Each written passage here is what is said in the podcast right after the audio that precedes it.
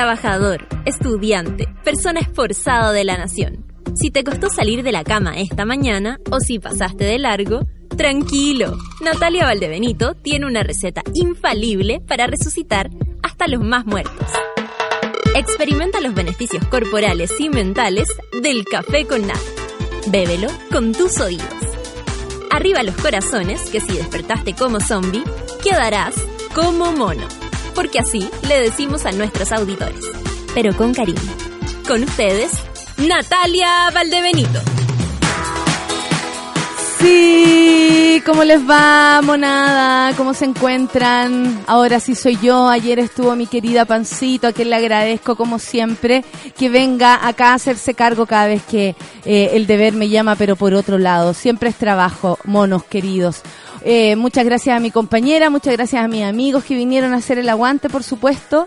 Eh, eso demuestra que somos que sí, el, el, programa se llama Café con Nata, Nata, Natalia, mi nombre, y todo lo que ustedes quieran decir y todas esas cosas, pero sin compañeros, sin ayuda de los amigos, sin equipo, nada es posible. No es posible que uno salga de aquí tranquilo siquiera, así que eh, esperamos también ser una inspiración para ustedes en ese aspecto y que se compongan eh, cada vez que tengan más buenos equipos. Yo lo digo así, y mis equipos digo de acá de la radio, mi equipo de trabajo con, con mi espectáculo y todo, eh, se los debo todo a ellos. Así que empezando el día agradeciendo. Son las nueve con tres y nos quedamos con las ganas, yo creo ayer con la Sol, de analizar lo que es el, el gabinete. Eh, me parece que, mm, a ver, eh, hay, hay hartas cosas que leí harto antes de poder dar una opinión porque eh, había que leer de, de, todo tipo de opiniones y de y, tener más antecedentes también. Es muy fácil de pronto por apellidos decir, oh, ¿qué es lo que va a pasar? No entiendo nada. Mucho mon, que ver mucho la raíz y ahí uno se asusta. Y claro, eh, es para asustarse, y lo digo desde mi punto de vista, esto es muy personal, como siempre, eh, me hago cargo de mis palabras, pero yo creo que sí es para asustarse, y, y, y lo voy a decir por, por varias razones. Bueno, partiendo, eh, no veo por qué hayamos tenido que pensar que iba a ser un poco más progre el, el, gabinete. Era lógico que el trazo iba a ser bien conservador y bien de derecha, por si lo queremos decir de algún modo. Eh, como decían por ahí, bueno, ¿qué pensaban? ¿Qué esperaban de esto? Si era lógico que iba a ser así, más por lo que se hizo sobre todo en la primera parte de la campaña. Eh, ahí se vio un Sebastián Piñera muy conservador, muy apegado incluso a Cast, o sea, me están a José Antonio Cast, y estoy diciendo Felipe Cast, que eh, se hace un poco la Miriam, pero básicamente igual es Cast, y eh, pero eh, apegados a, la iglesia evangélica, por ejemplo, Piñera buscando votos en lugares donde tal vez nunca se vio metido, pero dijo, bueno, esto es lo que necesitamos, queremos ganar, eh, tenían un, proyecto como, como se decía ayer, que este, este, este gabinete era como un rompe reformas, tenían ese proyecto y se notaba también un poco en la mano. Luego, cuando ya la cosa se empezó a poner un poco más complicada, porque sin duda creyeron que en la primera iba a ser fácil, y no lo fue, con una gran votación para Beatriz Sánchez que movió todas las aguas. Eh, luego de eso, empezaron con estas como de vueltas, ¿no? Como, como devuélvete que te pasaste, ya, pasó lo mismo. Es decir, eh, gratuidad en un momento que habían dicho que no, que nada, que gratuidad no, después ya parecía una buena idea porque claro, si la gente lo pide, ¿cómo no vamos a estar abiertos a eso? Y empezaron a a vender la otra pomadita, ¿no? Ese otro costado de un, país un poco más abierto, que para qué vamos a tocar la ley de, de, de, de, las tres causales, no, no es así, que en realidad desde afuera y con un poco más de, de con, yo creo que con dos columnas más de lectura, no digo más, no creo que haya que leerse entera la, enciclopedia para pa darse cuenta se podía ver que era una maniobra, una maniobra política. Y eh, muchos creyeron, otros seguíamos desde el otro lado sin creer nunca nada. Como ustedes ya lo saben, tal vez compartimos con algunos y otros votaron y nos están escuchando. Y yo siempre digo, eh, tenemos que respetar a quienes votaron por Piñera. Ahora, las consecuencias se las van a tener que bancar junto a nosotros. Eh, eh, eso nomás, eh, eso nomás les digo. Hashtag. Y, después aparece este gabinete que, mm, que claro, deja a nombres como Hernán Larraín a cargo de Ministerio de Justicia y Derechos Humanos. Eh, o sea, ya es una locura. Es una locura y, y, sin duda que lo es. Es como dejar eh, cuidando al gato eh, la, la jaula de los ratones. o sea, es difícil creer que el gato no le vaya a hacer algo a los ratones porque, mm, porque ha demostrado a lo largo de su carrera, no es un prejuicio, no es ni siquiera porque, o sea, todos los prejuicios que podamos tener, porque es Hernán Larraín, por todo lo que ha dicho, por todo lo que ha hecho, por ser parte de la UDI y, y, parte central de la UDI, pero también por haber sido un, defensor y, y, eso no hay, no tiene escapatoria. Un defensor de la dictadura, un defensor en su momento, porque hay un video por ahí de Paul o sea, un defensor de una persona que tenía torturados a personas encerradas en un, en un campo eh, con un sistema eh, de vida absolutamente arbitrario, injusto, perverso, y, y, tenemos a esas personas ahora a cargo, o sea, se habrán pegado en la cabeza, son más abiertos ahora, les dieron otra misión, es difícil creer que Hernán Larraín se pegó en la cabeza y ahora cree en los derechos humanos de todas las personas, porque en algún momento sí pensó que los derechos humanos solo le correspondían a algunos y se la vamos a cobrar.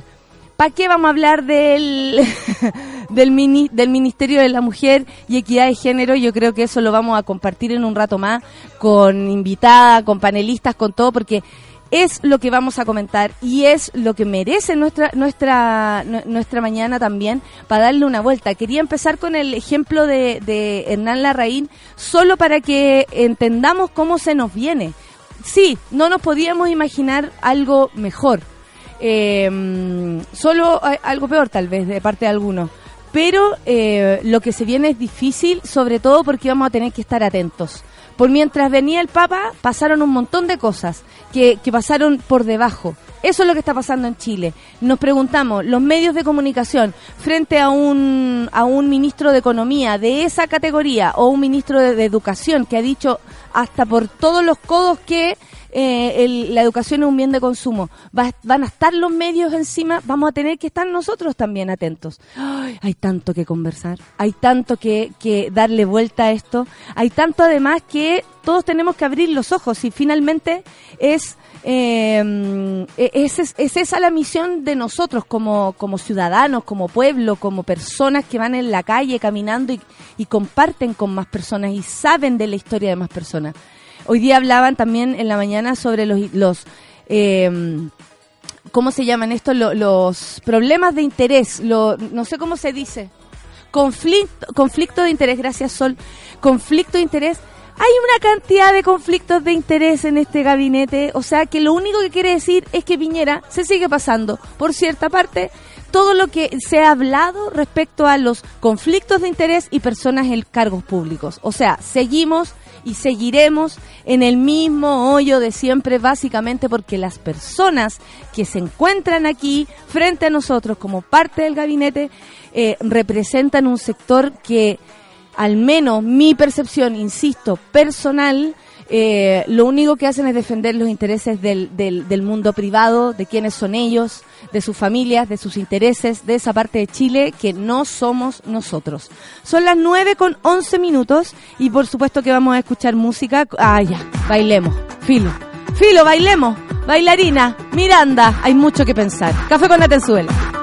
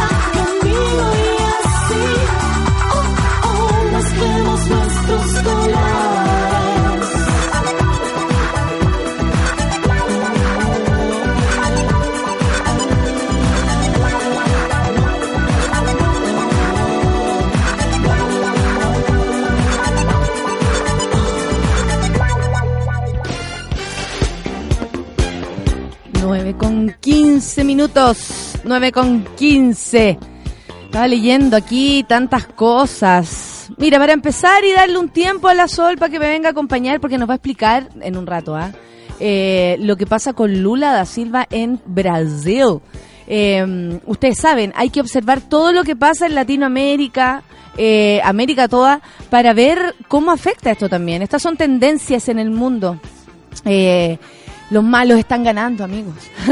los malos están ganando. Pero ya, para distender, miren, Corte confirma multa del Consejo Nacional de Televisión a Matinal de Mega por conducta... Au, me desconectaste.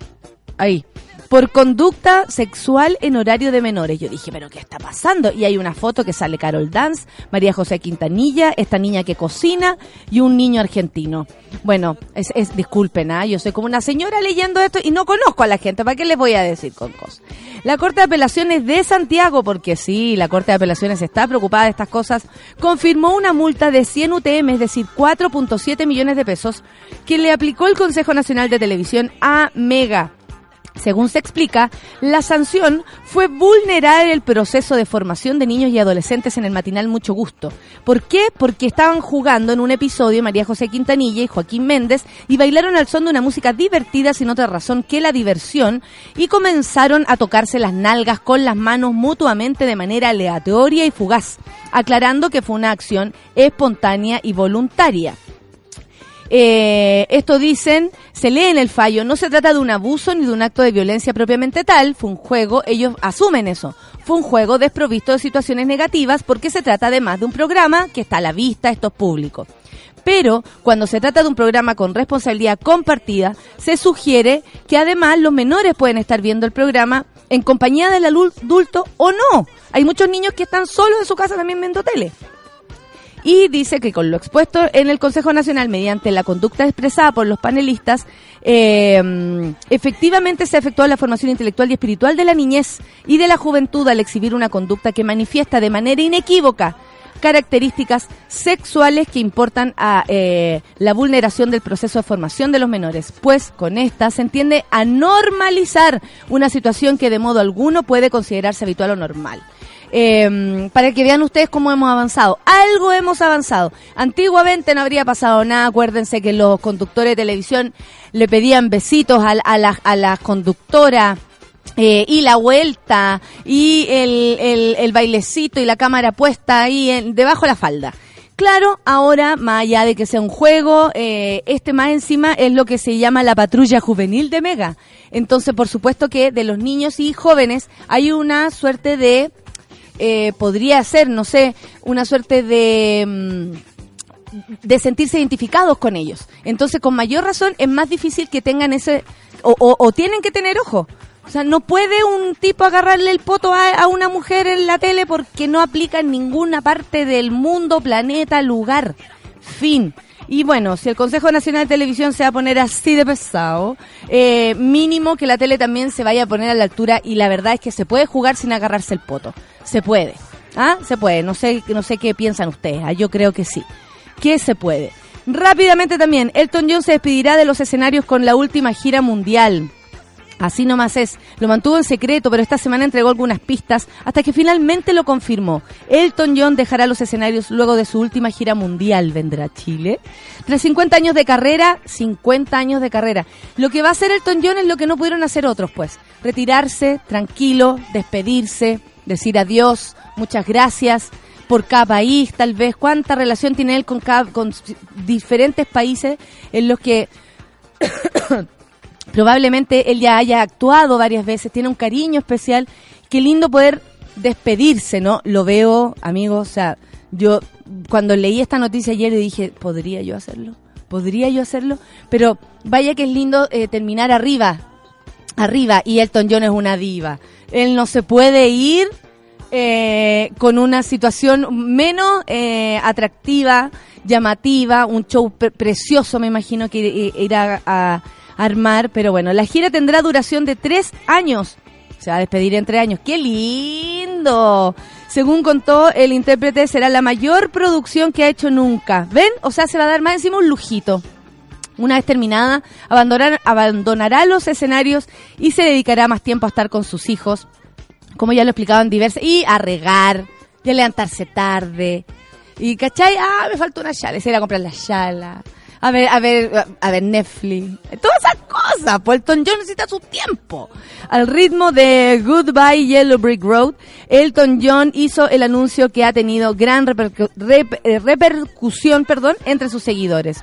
Eh, ha vendido eh, a lo largo de su carrera más de 300 millones de discos. Y, y nada, hoy el fin de semana, o sea, no el fin de semana, entre dos vuelos de avión, me vi un documental. Sol, te invito. me vi el documental de un documental de Chabela Vargas que está en el entertainment de las aplicaciones para ver, o sea, ustedes se imaginan que con tanto vuelo no me queda otra que bajar las aplicaciones de los aviones. El año pasado me las vi todas. Y eh, la cosa es que vi tan lindo, tan tan real además, el, el, el, o sea, no sé, cómo era la misma Chabela, sin dejar de lado su alcoholismo, por ejemplo, su, su genio, su locura, o cómo también en un momento todos pensaron que ya se moría Chabela, que estaba pero mal, mal, mal. Sin embargo, hubo 20 años más de carrera después de que dejó el tequila. Ay, no. Hola Sol, ¿cómo estás, güey? Esta mañana te recibo con unos tequilazos. Ayer mientras caminaba por las calles de Santiago me acordé que tenemos una botella de tequila acá. ¿En serio? No mames, güey, que me pongo unos tequilas hoy día más encima. Y dije, ese tequila se va a perder. ¿Cómo lo tomamos en la oficina para que no se pierda?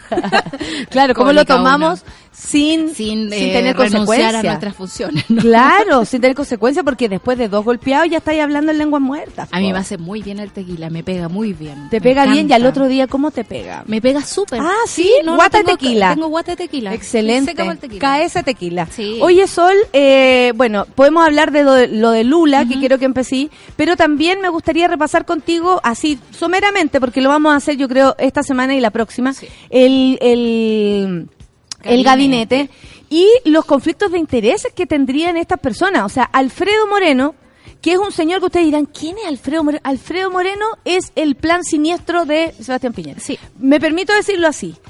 Incluso, ¿sí o no? Incluso quieren que el tipo siga como candidato presidencial Sí. en la próxima lo que viene. y fue como, ¡oh! Ahora, en un momento que aparecía Alejandro Guillén, uno decía, ah, cómo esa persona. Y bueno, y después resultó ser candidato. Claro. O sea, cualesquiera puede llegar a hacerlo.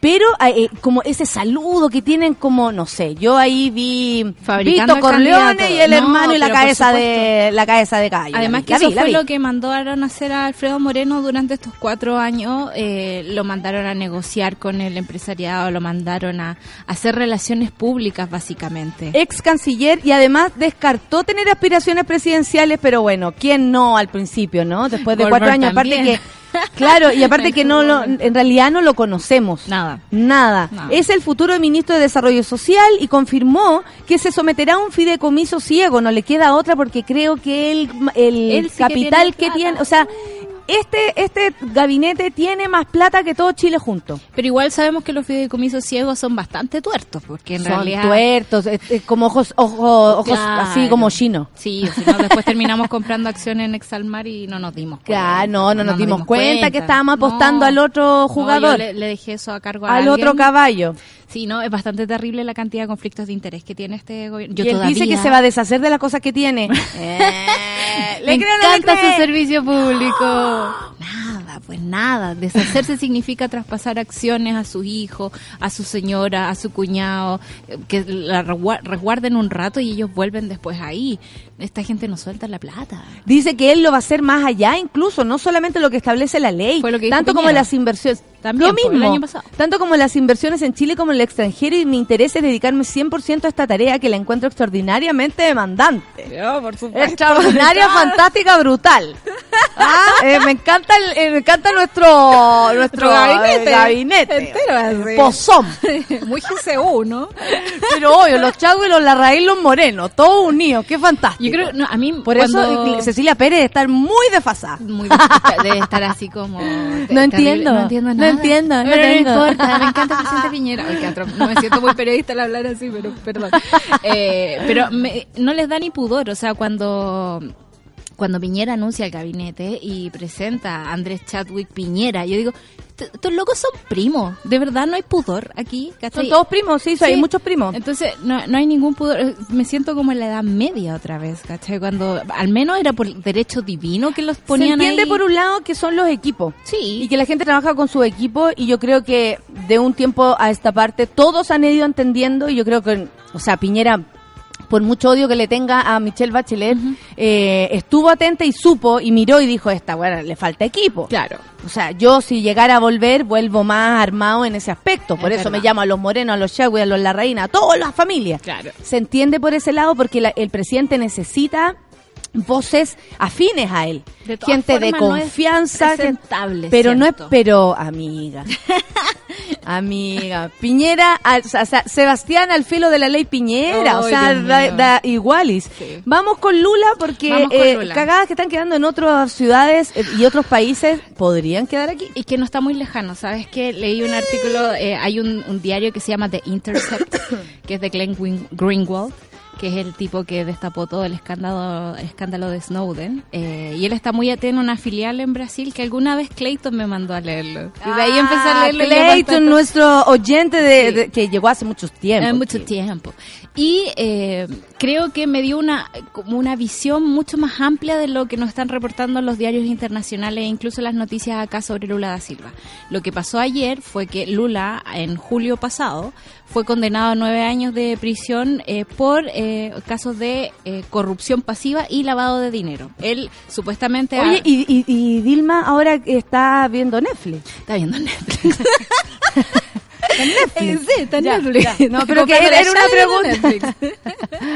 es una pregunta para saber. para Claro, saber. igual salió a colación Dilma también ahora. Eh, bueno, corrupción pasiva y lavado de dinero por un supuesto departamento que se le había entregado a él en, al frente de la playa, en Guaraja, eh, e- equivalente como a 1.1 millón de dólares, más o menos el inmueble. Y esto había pasado, se lo había pasado a una empresa que se llama OAS a cambio de contratos con Petrobras, que es la estatal que maneja todos los petróleos y aceites y todas esas cosas en Brasil. Ahora, ¿por qué es tan loco lo que está pasando en Brasil en este momento? Porque no es solo la parte del Partido de los Trabajadores y todo el área Lula el que está acusado de corrupción, sino el área que está administrando, digamos, Brasil. Michel Temer tiene acusaciones mucho peores, pero como cuenta con fuero porque fuero porque es presidente todavía no se le puede juzgar ni nada de esas cosas. Entonces, lo que pasó con Lula es que lo habían condenado a nueve años y ayer, como habían apelado, le subieron la condena, se la subieron a 12. Y eh, ¿qué, pasó con, ¿qué pasa con esto? Que puede ser que no lo dejen presentarse a las elecciones de octubre, eh, cuando él es el candidato con mayor popularidad en este momento.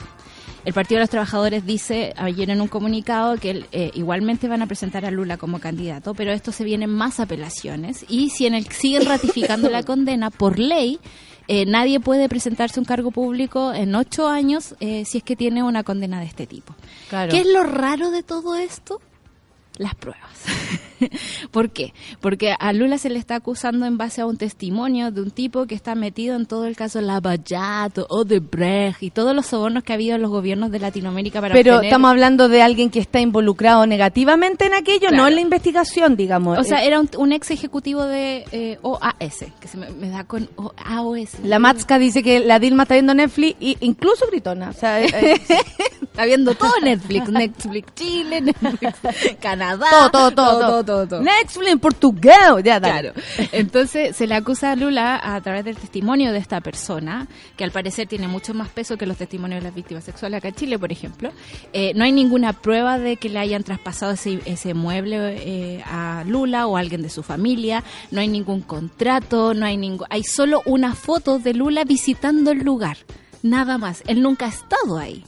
Y eso es lo que tiene a todo el mundo bastante enojado y ayer las protestas estaban eh, súper fuertes, digamos, en Porto el Alegre. pueblo, el era- pueblo apoya bastante a Lula, A Lula. mucho más de, de esto. De hecho, Lula dice, tras con- ser condenado en Brasil, ahora quiero ser candidato a la presidencia Sí, de la República. con O sea, mayor razón. No es que, oye, no es que me haya dormido, es que estoy más despierto que nunca, dijo. Y después dijo, porque soy el despierto más grande de un mundo.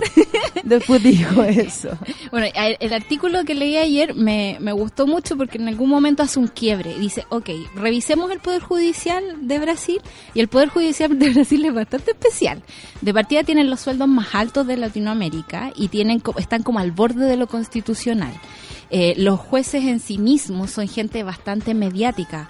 mandaron a, los policías a la casa de Lula a buscarlo, así como. Y, Lula venía llegando en el aeropuerto y tuvo que hacer una conferencia de prensa ahí. Cuando él había dicho, yo voluntariamente voy a ir a todo, no, no voy a presentar resistencia a nada. Entonces, arman shows para la tele y es muy terrible.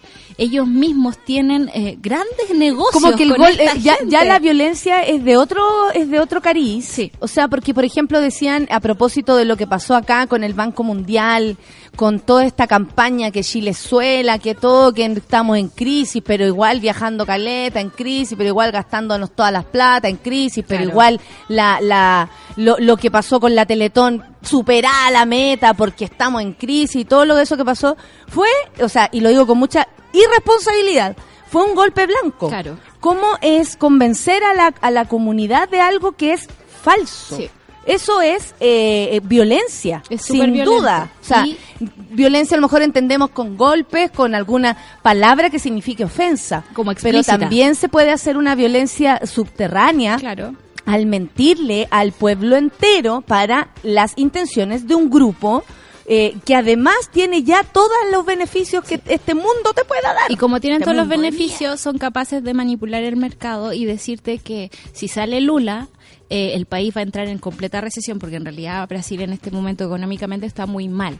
Entonces en la mañana cuando estaban juzgando a Lula y estaban a punto así como estaba empezando la cuestión, la bolsa subió extrañamente un 3,3%. Ah, como el día después de la bolsa de comercio, el día después de, que ganó Piñera. El otro día quedó todo igual, al siguiente, el martes. Creo que estaba todo como Aquí no ha pasado nada. Pero el lunes era como...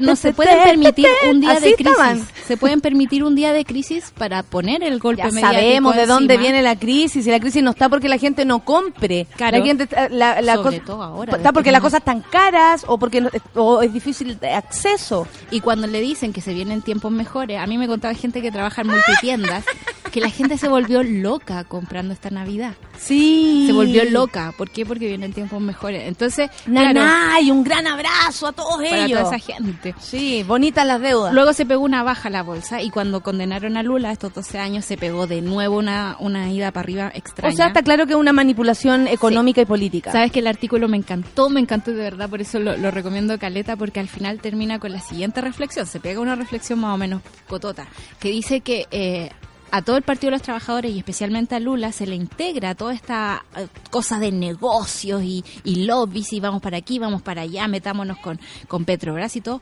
pero en el fondo como que nunca los aceptaron en su propio círculo. Como que Lula fue muy ingenuo al pensar que ellos como Partido de Trabajadores podían hacer las cosas entrando en este mundo también. Es que yo creo que si algo queda claro es que eh, somos los de aquí y son los de allá. Claro. Y los que más hacen la diferencia, bueno, está claro dónde vivimos, cada uno de nosotros, que eh, demuestra el dinero que podemos acceder, a no ser que tengamos la suerte, como yo, de conseguir eh, arriendo barato.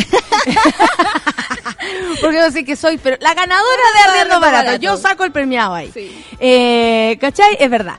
Y eh, es distinto, pero eh, hasta por eso estamos sectorizados, ¿cachai? Entonces eso habla de que las personas defienden sus, sus intereses y, y, les da lo mismo, como el otro es del otro bando, digamos, le da lo mismo si cae, no cae, come, no come, y vive. De hecho te puedo utilizar para eso. Y eso fue lo que le pasó a Lula. Pensó que fusionándose iba a conseguir cosas y lamentablemente estamos separados y hay que encontrar otros caminos de comunicación. No necesariamente empezar a entrar en los mismos vicios que ellos tienen, porque tampoco se ha como liberado de culpa totalmente a Lula, por algo lo están como cuestionando en este momento. Mira, Clayton dice, y antes de eso se filtró una conversación de la cúpula de Temer que decía haber un gran acuerdo. Temer, eh, eh, presidente... Temer, el actual presidente, el que bajó a Dilma Rousseff Exactamente. y el que amenazó que si seguían las investigaciones él iba a votar a Dilma, cosa que hizo. Claro, si me siguen investigando que soy un, una, corrupto, un sinvergüenza persona, yo los voy a matar a todos. En el fondo dijo eso. Eh, dijo eh, haber un gran acuerdo para estancar la lava jato y para avanzar el, eh, para los avances del PT. Y que eso quizás justifique esa creencia sin filtros a un testigo a punto de llevarse como prueba. Hay que recordar que en, en, en, en Brasil... lo- cómo se cómo, cómo se mueve el asunto. El 5% más rico tiene la plata equivalente al 95% más pobre del país. Ese es el nivel de poder que tienen. Y por eso yo creo que hay que estar súper atento a las cosas que están pasando en el extranjero y por qué no nos sirve un fideicomiso de Piñera o de Moreno que sea solo nacional. Porque nosotros con suerte tenemos una cuenta ruta y vamos a comprar el pan y podemos hacer, no sé, quizá un fondo mutuo para llegar a una vejez con un poco más de holgura. Pero ni eso. Esta gente tiene eh, negocios en todas partes. Es lo que está pasando con Donald Trump y Rusia que lo tienen atrapado. Es lo que está pasando con eh, Lula da Silva en Brasil y lo tienen atrapado. Es lo que pasa con Piñera que compra acciones en Exalmar como si nada. Y Alfredo Moreno quizás en cuanto en negocios está metido. Entonces no tenemos que dejar como fuera de vista y, lo que está y pasando. sabéis lo que pienso también es que es todo muy eh, como que finalmente sacan a todo a todas las personas y, y, claro en Chile lo mejor es un poco más de acuerdo y todos se acuestan con todo y los Piñera Bachelet los Larraín Chadwick y todas las cosas. Porque sí porque Chile además es eh, pequeño o sea de verdad que so- que un país donde te dais vuelta y veis a alguien conocido Claro, una el, lata. El Pato Fernández del Clinic es primo de Chadwick y ahí está haciéndole la, la contraparte, claro y después se juntan el domingo igual y se curan juntos. Claro, y van a ver a la abuela el fin de Claro, claro, claro. Entonces, eh, y est- debajo de la misma falda, digamos, están todos. Pero, eh, por ejemplo, el gueto vertical me lo recuerda y dice, me permito recordar que Lula avanzó en equidad en forma, eh, en todas las formas que Brasil nunca, eh, como nunca en Latinoamérica. Que yo digo, claro, no podemos comparar ni la situación de Brasil ni Lula a Chile y Claro. Bachelet. Pero Bachelet representa y va a representar, nos guste o no, un cambio en la forma de cómo el servicio público o cómo eh, Como de- el énfasis está puesto en lo público. en lo público, en el, en el bien de varios y no de solo algunos. Entonces, Lula lo hizo, pum pa' afuera. Pa'. Dilma quería lo mismo, pum, Pum pa' afuera. Bachelet no sé qué, pum pa' afuera. Todos No- pa' afuera. No seamos tan ingenuos en pensar que el mercado no tiene ideología. No han tratado de convencer de eso. Hay una ideología que tiene que ver con beneficiar a los mismos de siempre usando nuestros propios recursos. Bueno, eh, vamos con, son las 9 con 37. Tú te vas a quedar con nosotros porque yo creo que te va a interesar mucho la ¿Sí? invitada. Sí. Me puedo quedar. Sí, Pero voy a tomar café porque en la hoy, día, por supuesto, hoy día no tenemos a nuestras panelistas porque ya saben, están Es todos liberados. enero. Es muy, Muy enero, enero. estamos todos liberados. Podía, la Andrea eh, podía solo subir la escalera nomás. ¿Cachai? Porque ya después se tenía que ir. La, la Ale está con, ustedes saben, Miles de libros. Está escribiendo ocho libros, tiene 20 críos, es así la Ale. Claro. Y más encima flamenco, las clases de flamenco, no las puede dejar. Entonces, hoy día tenemos una invitada que eh, vamos a cubrirlo todo, vamos a conversar con ella de su libro, pero también vamos a conversar con ella de la ministra, y ahí es donde quiero que me acompañes, Ok. de la que va a ser nuestra ministra de, eh, de la mujer y equidad de género. Me dio pena de solo decirlo. Pero ¿sabes qué? ¿Escuchaste Cuando- la voz? No, si la ¿Escuchaste la voz de la? Me llegó a doler el hipotálamo. No, yo le decía al- al- al- a mi pareja, a mi compañero, le decía, escúchala, escúchala. Van a ser tiempos terribles, pero son en estos tiempos cuando se levantan las mejores ideas, la gente se pone activa. Vamos, esa es la idea, que despierte el pueblo dormido, porque ya bastante que nos han mentido. Me salió verso sin mayor esfuerzo, son las 9 con 39 y el culito se le mueve. Vamos con una canción. Café con nata en suela.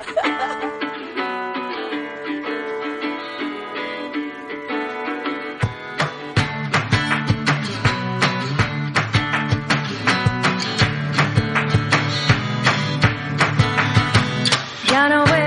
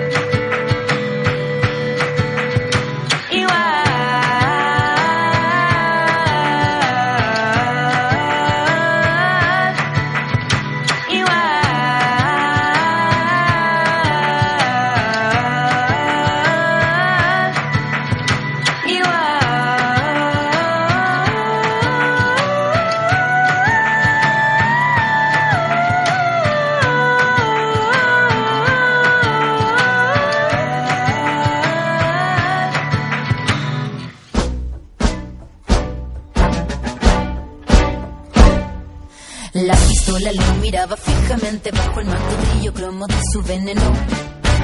Un disparo repentino penetró cada partícula del aire, luego se cayó. Se derramó la primera gota ya por la sien, se derramó la primera gota ya por la sien, se derramó la primera gota ya sien. Por la muerte lo miró de forma desafiante. 9 la con sangre 41. entre Suena, suena el ejército. Que viene llegando y va a llegar, va a llegar, yo lo sé. Y la Vivi va a estar ahí. Lo tengo claro. Hola Vivi, ¿cómo te encuentras? Muy bien, ¿y tú? Bien, tenemos aquí a la Viviana Ávila, así es su nombre, Viviana Ávila Alfaro. Por algo usará sus dos nombres. ¿no? Por supuesto. el mío González el segundo, por mi mami. Mi mami González González, así que no hay escapatoria. Viviana Ávila Alfaro. Oye, Vivi, la verdadera Vivi, tú escribiste un libro que se llama Lo ma- La mató por amor, lenguaje, género y estereotipos.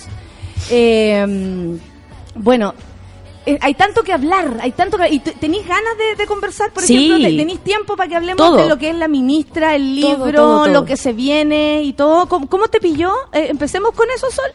¿Cómo nos pilló el anuncio del gabinete y esta nueva ministra? ¿Sabía algunos antecedentes que nos podáis contar? ¿Te manejáis? O sea, no, no, no sé si tantos antecedentes, pero más de lo que se ve y que hay como muy pocas mujeres en el gabinete, que todos son muy casados, muy tradicionales, de universidades muy elitistas, la mayoría. Hay, hay como tres de la Claro. Chile y los demás todos de la católica. Son la 11 de la católica. 11 de la Sí. católica.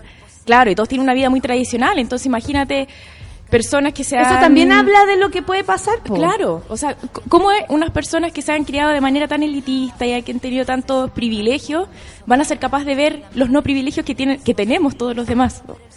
Como alguien con tanta con una Tanta con, plata, con, tanta un- luz. con una visión tan como tan tan tan sunset de, de sus vidas y claro nosotros somos más ocasos Claro. nos ha tocado ver todas las la- todas las cualidades de este mundo.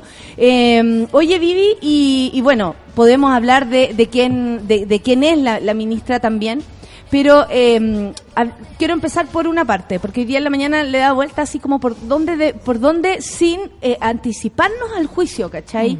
Porque no me gustaría ser injusta también y decir, ah, esto va a ser un desastre, porque ojalá no lo sea, porque ojalá no tengamos tantas dificultades, porque ojalá funcionen las cosas bien. Yo no le deseo mal a esa mujer, eh, a lo más que su apellido no termina, siento yo, ¿no? Sí, me faltan como consonantes. O sea, Sí. una, plat, Plac. Igual ahora salió un Claro, Twitter falta falso. una consonante que cierre por lo menos. Algo, algo que cierre esto. A mí me queda abierto, al final abierto esa mujer, ¿no? Hay un Isabel Please en Twitter, que es como una, cuenta Please. sí, una cuenta falsa. Es Isabel. Bueno, se llama Isabel Pla, pero también tiene que ver con... eh, ¿Ustedes creen que se puede separar la opinión? Que eso dijo ayer ella. Y en, un, en algo así lo dijo. ¿Se puede separar la opinión de quiénes son estos ministros y la misión? La opinión de la misión, porque en algún momento ella dijo, yo soy de derecha, mala, le puso ahí. Claro. Sí, soy facha y que te Y que le gusta que le digan momia y que se le note y que se Y que se lo griten en la Claro, y, y- eh. y- y su, y su, mm, su biografía era me gusta bordar, tejer y todo, cosas muy representativas de la mujer de hoy. Y pero además Muy semachile. eh, muy semachile todo, independiente que tengo muchas amigas que Claro. bordan y, y todo Buena bien onda. Y, y que aprenden y que lo pasan la raja y además son muy talentosas. No tiene nada que ver con eso. Pero, eh, ¿ustedes creen que se puede separar la opinión de la misión? ¿Ustedes creen que estas personas realmente no quieren hacer estos cambios? Porque ayer como que salió Chatwood incluso a decir, no podemos derogar un- algo que ya es ley. Claro. ¿Lo creen o no?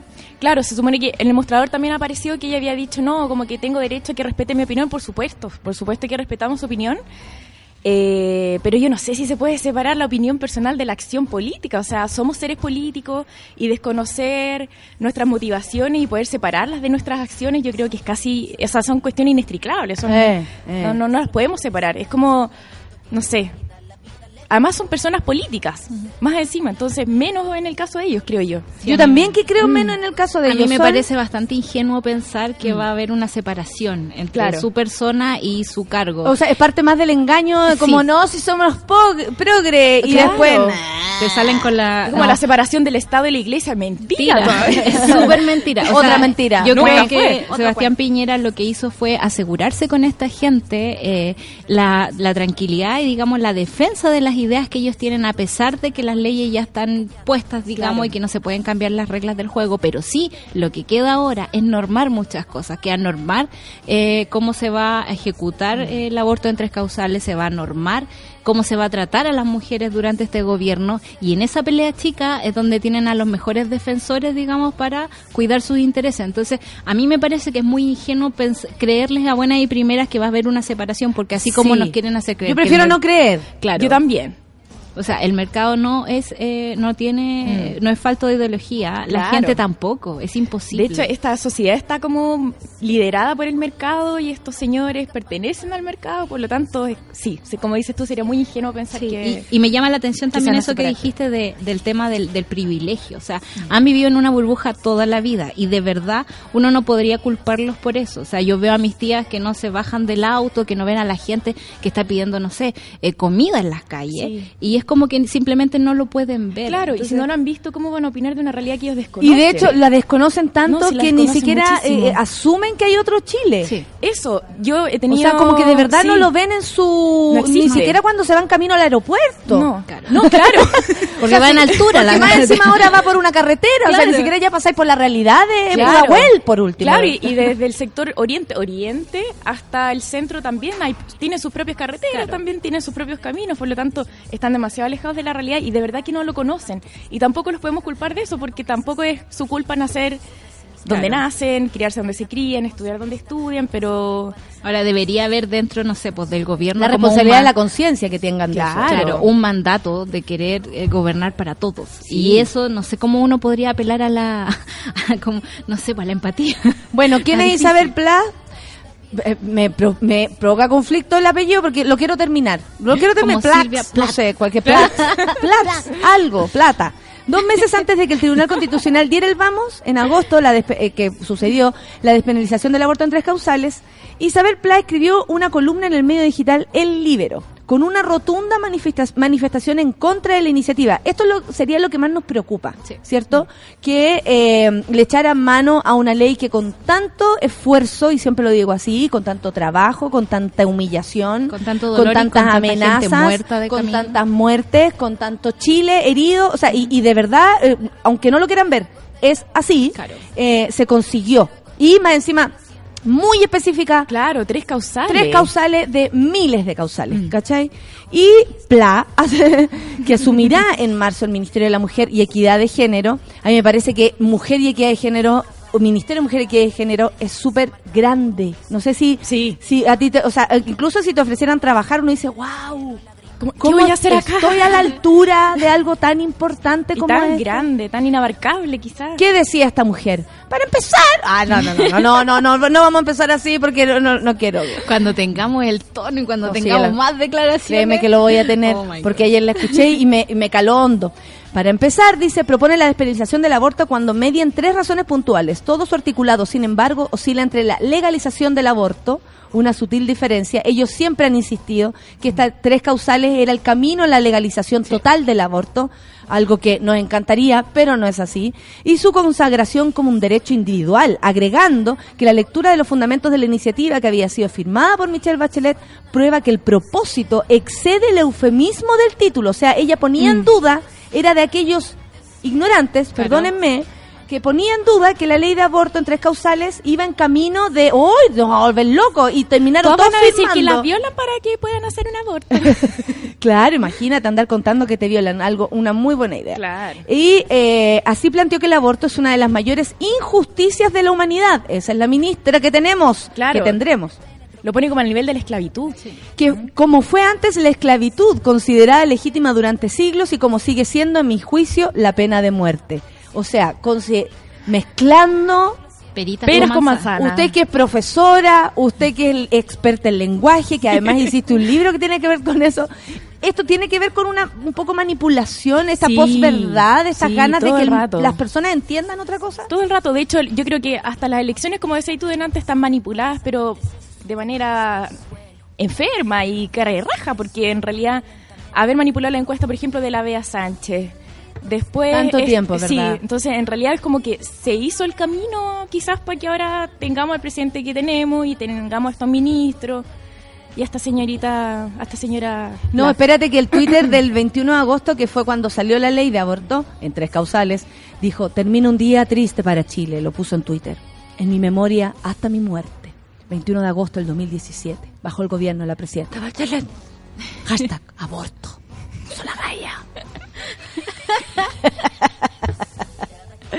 Y después puso, estoy segura que el gobierno no se percató que promulgaba ley animal al mismo día que aprobaba el aborto. Sería un símbolo demasiado cruel. Cáchate cómo mezclaba las cosas. Eso era Sí. cuando fueron los días de ley Cholito también, ¿no? Sí. Y Isabel no sabía que muerta no iba a estar, sino que iba a estar más viva. Dice, probablemente ya estaré muerta. Alguna vez en Chile y en el mundo el aborto se ha considerado tan impensado como hoy la esclavitud. Y en el mundo, es como Chile y otro país, no podía, en Chile y otro país no se podía abortar. Pero ¿qué te apuesto que donde ella viaja, probablemente con su familia, y donde toda esta gente viaja a, a- a celebrar cuando eh, los vimos en un yate celebrando eh, las ganancias de una FP, o, o, o cómo, de- realmente, o sea, imagínense, si uno cree que se da la pala, imagínense esa gente cómo se la da, ¿ah? ojo. O sea, uno dice, oh, me fui en volada, me gasté toda la pla-". No, amigo, no. No, Me lo que tú haces, la luz. no, no, te gastaste un poco de tu y te endeudaste más encima. Pero ni cagando lo vas a pasar también como Isabel Pla en uno de sus viajes. Probablemente tengan un contacto súper eh, liberal eh, en sus vidas y en su forma de vivir. Pero para acá es donde se cierran, ¿cachai? ¿Por qué? Porque están sus intereses económicos también. Mm. Porque además, por ejemplo, el ministro de, de Salud tiene que ver con la, con la, clínica Las Condes. O sea, no puede ser de nuevo como Mañalich. Igualitos. Eh. Entonces es como tú decís, ¿a quién le creo? ¿Les creo o no les creo? Eh, eh, esta misión social es tan así Es cuando ¿cómo realmente desinformamos no... mejor? Es como- A mí eh, el tema ¿Cómo de la, cambiamos desin- más la realidad? de la desinformación me está molestando mucho en este momento porque siento que de repente terminamos hablando como si todo esto fueran conspiraciones, como si fuera un pequeño Como si grupo tuviéramos- tratando de manipular al pueblo. somos claro, locos, somos Y locos. te das cuenta que todos los días y con pequeñas acciones de que en realidad es súper verdad. Entonces a mí me cuesta Mm. mucho, por ejemplo, porque esta gente por lo general tiene un discurso hacia afuera eh, que no compatibiliza con las cosas que están haciendo ellos y en el fondo nos tratan como una bolsita de personas que estamos al servicio de sus intereses. Claro. Entonces me parece muy difícil como quebrar eh, con datos o Mm. con palabras eh, cómo llegamos a decirle, oye, lo que tú estás haciendo es súper inconsecuente. Claro. Es súper feo que me digas una cosa y después hagas otra. Y te voy a cuestionar públicamente sobre tu vida privada porque estás afectando mi vida privada, no porque Claro. tenga ganas de meterme en tu Mm. vida privada. O sea, yo a Isabel Pla la voy a vigilar, pero con la lupa más precisa que tenga por ahí, Mm. porque ella eh, en realidad piensa que mi cuerpo es un recipiente que sirve para ciertos efectos, Claro. que no, no tengo autonomía como persona. Entonces, ¿Cómo, ¿Cómo uno podría luchar contra eh, con esa barrera del lenguaje, encuentro yo? Ni siquiera con los datos. Es Ahí está la. Vivi para Es muy explicarnos. difícil en realidad, porque claro, ellos se, se manifiestan de ciertas maneras y ellos te hacen creer que ellos son coherentes con su palabra y su acción. Claro. Cuando en realidad todos sabemos que no, pero si ellos lo niegan, lo niegan, lo niegan, uno termina hasta por creérselas. po. Claro. Tanto que sale Piñera presidente. O, o ocurren este tipo de cosas porque es como una crisis también la- a nivel latinoamericano. Eh, en Argentina, en Brasil, como que en todos los países está como esta, este, este poder fascista o ex- extrema derecha casi para seguir dominando y seguir manteniendo su poderío económico y es toda una cuestión política po, Claro, para, y- para seguir manteniendo el poder y el orden y claro asustan a la gente y el miedo ha sido como una estrategia desde antaño para Claro. mantener Cuando el miedo más grande yo creo que lo tienen los poderosos, nosotros ya no tenemos Claro. nada más que perder. El miedo más grande lo tienen ellos de, de perder el poder, o sea, si tienen el poder económico, ahora tienen el poder social, o sea, estando en el gobierno, ¿qué más quieres, Claro. amigo? ¿Qué Claro, más quieres? claro. Te estoy pagando a ti. Todo lo que compro te lo debo a ti, porque tú me lo, me lo, me lo entregas, porque tú eres el que lo vende y aún así, más encima no tengo recursos para hacerlo y, y, y, y- las reglas son las tuyas. O sea, es como, ¿qué claro. más Y en el fondo lo que uno tiene que perder es derechos. Porque ni siquiera es como que perdemos plata, porque tampoco tenemos esa cantidad de plata, quizás Mira, nunca la tendremos la la Constanza vida. Silva dice, quienes nos gobiernan nos prohíben cosas que ellos con plata hacen piolamente. Claro. ¿Cachai? Es como el- el lo que pasaba con, la- con el aborto y eh, lo que dijo nuestra gran Elia Molina de manera... eh, Debería venir Debería Sí, venir Elia. ¿Y cómo subimos la Elia? Con, la con escalera, la yo creo. cosita esa con que subimos La los materiales de- del teatro. La Podríamos subimos, tener la una amarramos una algo y así, la subimos. Yo creo que Elia sube. Sí. Eh, eh, con Helio. eh, Elia, Elia con Helio sube. La... Sí, es que es verdad. Y eh, bueno, dijo, la- las cabras están, eh, esto es así, y ella es doctora, lo debe saber mejor aún. Eh, la apendicitis, o sea, ok, no hay ley de aborto, pero las apendicitis van igual. Si la gente que tiene plata se la hace. Corren, corren. ¿Cachai? Sí. Y es como eso, o sea, a los demás incluso les niego esa posibilidad porque yo dentro de mi fuero interno creo, creo, o sea, estoy midiendo tus conductas Claro. ajenas a mí. Sea, yo que tengo que meterme en lo que haga la Bibi con su cuerpo, con su vida, de qué se va a hacer después de acá, cómo se organiza con sus plata, eso no nos pertenece, ¿cachai? Y resulta que estas personas lo que más insisten y lo que más a mí me preocupa del mundo conservador siempre me, me pasa lo mismo, es que se metan tanto en la, En la vida, de las personas. ¿Cachai? Quieren conducir la vida de la gente. ¿Para qué? Para sus beneficios, no para el beneficio de esas personas. Sea, esa weá de que el, el Ministerio de la Familia, decía ayer el, eh, la, la Cecilia Pérez, de la familia, loco, de todas las familias. No de todas las Claro, ¿De todas o de una idea de familia? familia. Claro. O de las compuestas, porque en mi casa entonces estaría mi hermana nomás Claro, considerada, que claro. está casada por la ley y además está casada, tiene dos hijos y son felices Y todavía. puede llegar al bono de los 50 años. Puta, claro, están, están aspirando a ese. Claro. ¿Cachai? Pero eh, es como, pero yo no entro en esa categoría de familia. Tú, Sol, que vivís sola tampoco. Claro. ¿Cachai? ¿Cuántas de nosotras que no tenemos la intención de, de, de firmar un compromiso, al menos por ahora? Lo digo Claro. por ahora, porque no digo después si me conviene, hija. yo lo voy a hacer. si lo ganamos una beca, algo habrá que firmar. Oye, me casé ayer, filo. una- una me casé ayer, ¿Cuántos amigos míos. Claro. La ¿Cachai? que- que- que yo sí. creo que para casarse, o sea, sí. unión civil para irse Claro. para las becas. Tengo, tengo unos amigos que eso. se, se casaron para pasar y- en la misma fila en el aeropuerto. No Claro, lo invitaría, aparte me salía más barato, imagínate. Uh, ya nos casamos, trámite. ¿Cachai? Sí, Eh, pero sé que a mí me llama la atención porque en otras partes, digamos, es como súper impensable que el mundo conservador se meta igual en la vida privada de la gente. ¿Por qué? Porque tienen el poderío económico y se entiende que por él, por él van a pelear y, y eso es lo que van a defender. Lo que pasa en Chile es bastante extraño también. Existe este poder económico, pero también quieren meterse como en el cuerpo de las personas. Y ahí uno cree, o yo entiendo, que el tema del poder es por una, el poder de una idea. O sea, ellos quieren implantar una idea de familia, una idea de educación, una idea de... No hay que olvidar que Chile es un, exper- eh, un experimento neoliberal donde los Chicago Boys, cuando yo escuchaba el currículum de los ministros que iban entrando ahora al, al gobierno de Piñera, todos pasaron por Chicago, algunos por Harvard, y yo decía, esta cuestión es lo mismo que en la dictadura. Es lo mismo. Es la básicamente... misma escuela, claro, la misma ideología. entonces, eh, es súper, a mí me, me cuesta mucho también como luchar con esa hipocresía, Mm. como de que nos tratan de vender que también, sí, quizás es solo el mercado, pero no, en realidad es una idea de cómo quieren que vivamos. Claro. Eso me, me, me cuesta pues, mucho. Por eso además son tan conservadores las personas que están en los lugares más preocupantes para nuestro país. Claro. La educación, la- el, eh, el- no el sé, servicio, el, el, de la mujer, el Ministerio de la Mujer. el de bienes El nacionales. de educación ni siquiera ha tenido experiencia en educación. O Bueno, y eso es esta como mujer tampoco. Típico, se pasa como todos los ministros nunca son profesores, nunca han pasado por una escuela, nunca han estudiado. La Isabel Plan ni siquiera, yo creo que ni siquiera se ha leído el segundo sexo, nada. A mí me critican, weón, y yo,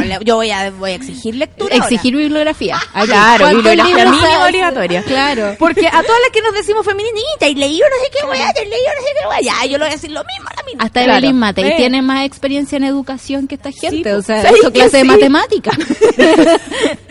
Pobre. Claro, por bueno.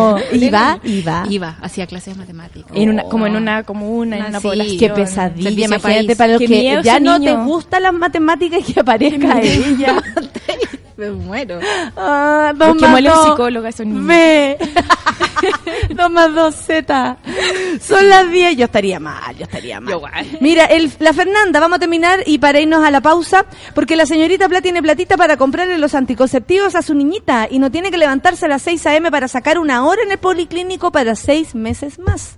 Y día que tenéis que tomarte Vida entero porque te van a atender a las claro. 4 de la tarde. Y, y que probablemente te puedan hasta echar de la pega porque pedís faltar para ir a sacar un número. Claro. Claro, O sacar y que un te traten mono. mal ahí también en el servicio público porque aquí anda ahí pidiendo pastillas. Para que abre soy las piernas. chica. Ese tipo Claro. de lenguaje es el que se Ese usa. muy violento también. Es muy ese violento.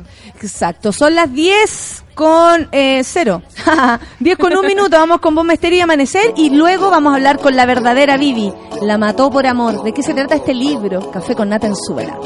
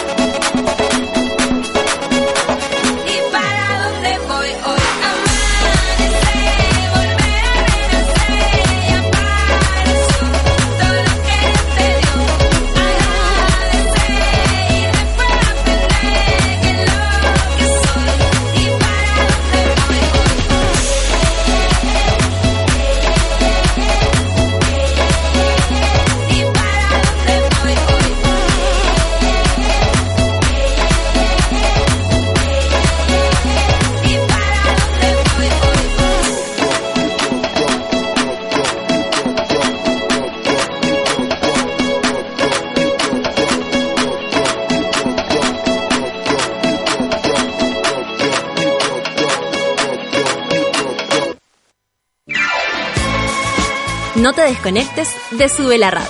Ya regresa Café con Nat. Hoy en Sube la Radio.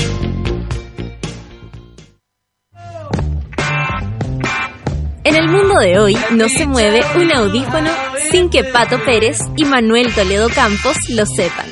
En Revolver nos gusta la música, nos fascinan los conciertos y amamos las buenas canciones.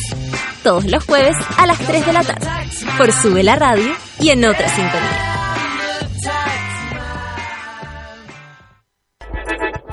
Llegó la hora en Sube la Radio. Diez de la mañana, con cinco minutos. Ya estamos de vuelta en Café con Nata.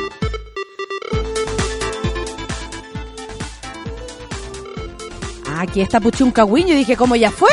No, po, por si no lo sabían, este verano Sube la Radio tiene festival. em, el próximo 3 de febrero se viene Puchuncahuín en Maitencillo con Matt Professor, Moral Distraída, Chancha Vía Circuito de Ganjas, Rubio, Boraj, Gianluca y Roots Hi-Fi. Serán los protagonistas de Puchuncahuín. Sigue las redes de arroba Puchuncahuín y compra tus entradas. Más información en www.festivalpuchuncahuín.cl. Seguimos con Viviana Ávila Alfaro, la verdadera Vivi, que escribió este libro, Solcita. Tenemos que leerlo. Yo lo tengo en mi casa perdido, porque ustedes saben, me voy a cambiar de casa y tal, la caga. Yo me Y- voy a ir a meter ahí, voy a ordenarte los libros. No puede ser que se te pierdan. Pero ahora voy a coleccionar más libros, voy a tener más espacio, pero yo moriré entre libros. Y eh, Vivi, primero, explícanos, explícanos porque tú eres eh, profesora de le- lenguaje y comunicación, se llama. Lenguaje y pero, comunicación. Pero, pero en tu cabeza era quiero ser profesora de castellano. Claro.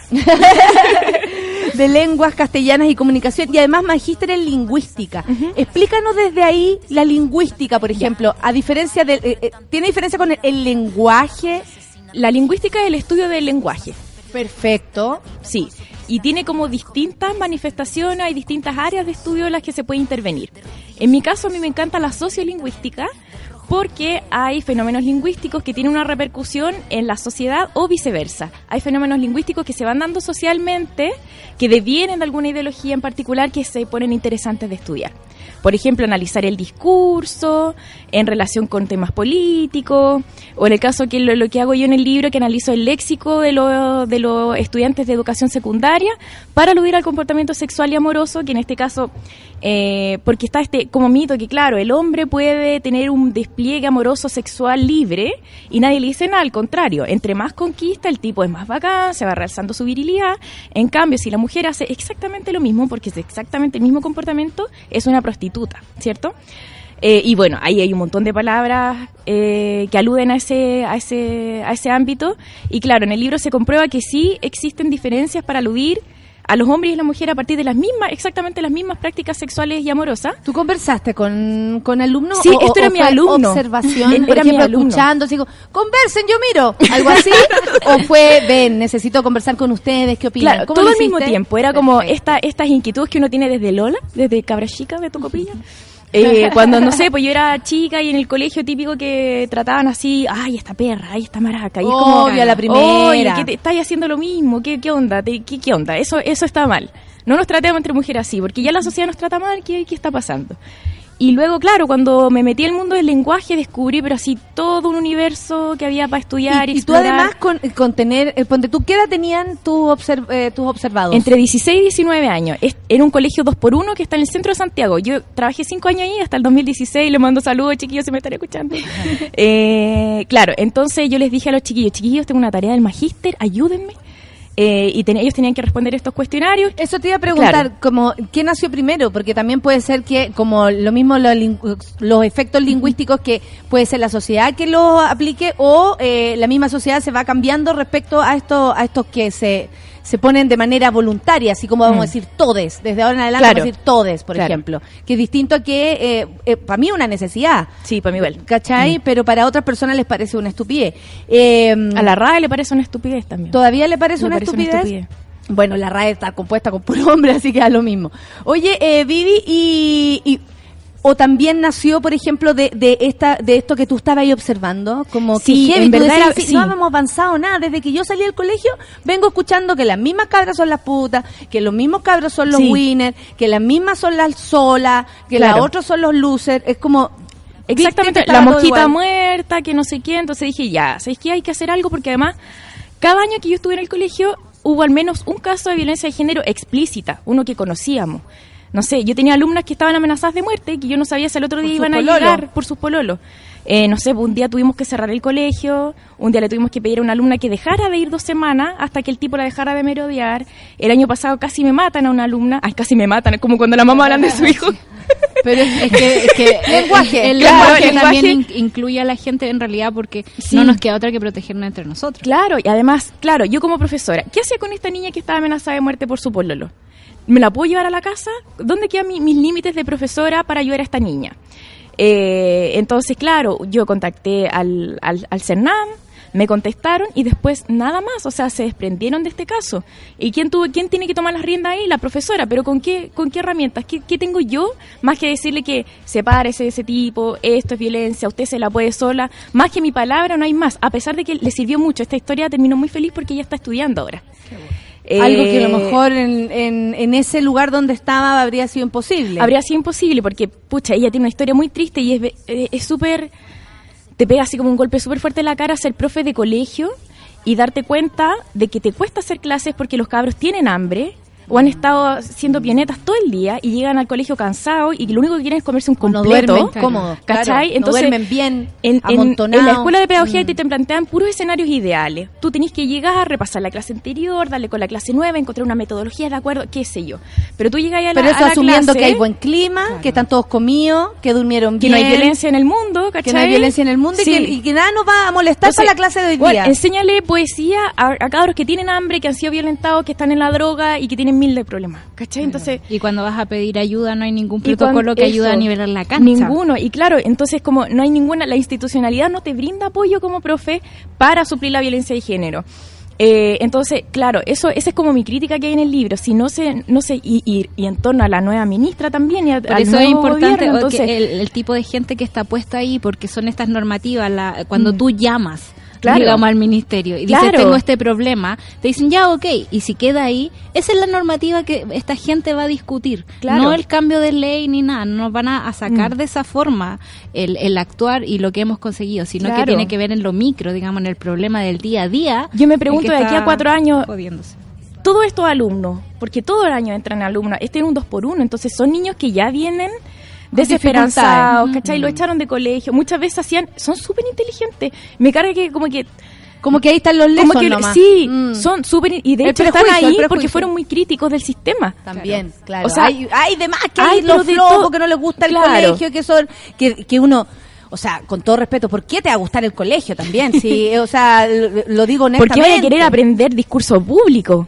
¿Por qué hay que aprender ¿para qué me sirve? ¿Para qué me sirve? ¿Para qué vaya a querer estudiar historia si te explican la historia eh, tan acomodada y tan como... y si la- no abres el libro y dice gobierno militar y dice, pero ¿cómo gobierno militar si mataron a mi tío? Claro. ¿Cachai? O sea, imposible sentirse atraído por la educación Claro. si al final la, po- la posverdad también corre ahí. Sí, po.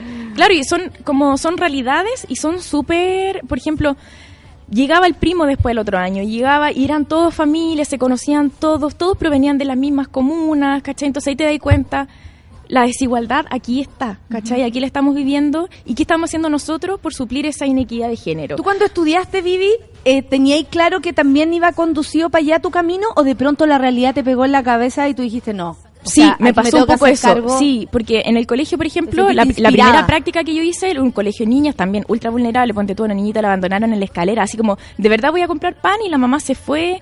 Yo llegaba, pero para la historia de la casa es como, "Oh, ¿qué hago de profe? Porque, claro, tú le enseñás y los podías, igual de profe podía hacer mucho. O sea, yo creo en la pedagogía y la educación como agente de cambio, pero estoy pero convencidísima y me encanta ser profe por lo mismo. Porque uno tiene muchas herramientas en sus manos, Sí, dar cuenta cómo sí. uno puede empoderar a un alumno, cómo puede hacer que él se la crea ¿Cómo de podéis verdad. marcarlo positivamente Y no cuando es que tú le todo a estés mintiendo. claro, contra? no es que tú le estés mintiendo así como solo para apoyarlo, es como que de verdad creo en ti, es como de verdad estudia para que no te metan el dedo en la boca. No es como porque tú tengas que, porque me decían, profe, es que el sistema, sí, critiquemos el sistema, pero critiquémoslo con fundamento, leámonos los libros, ¿cachai?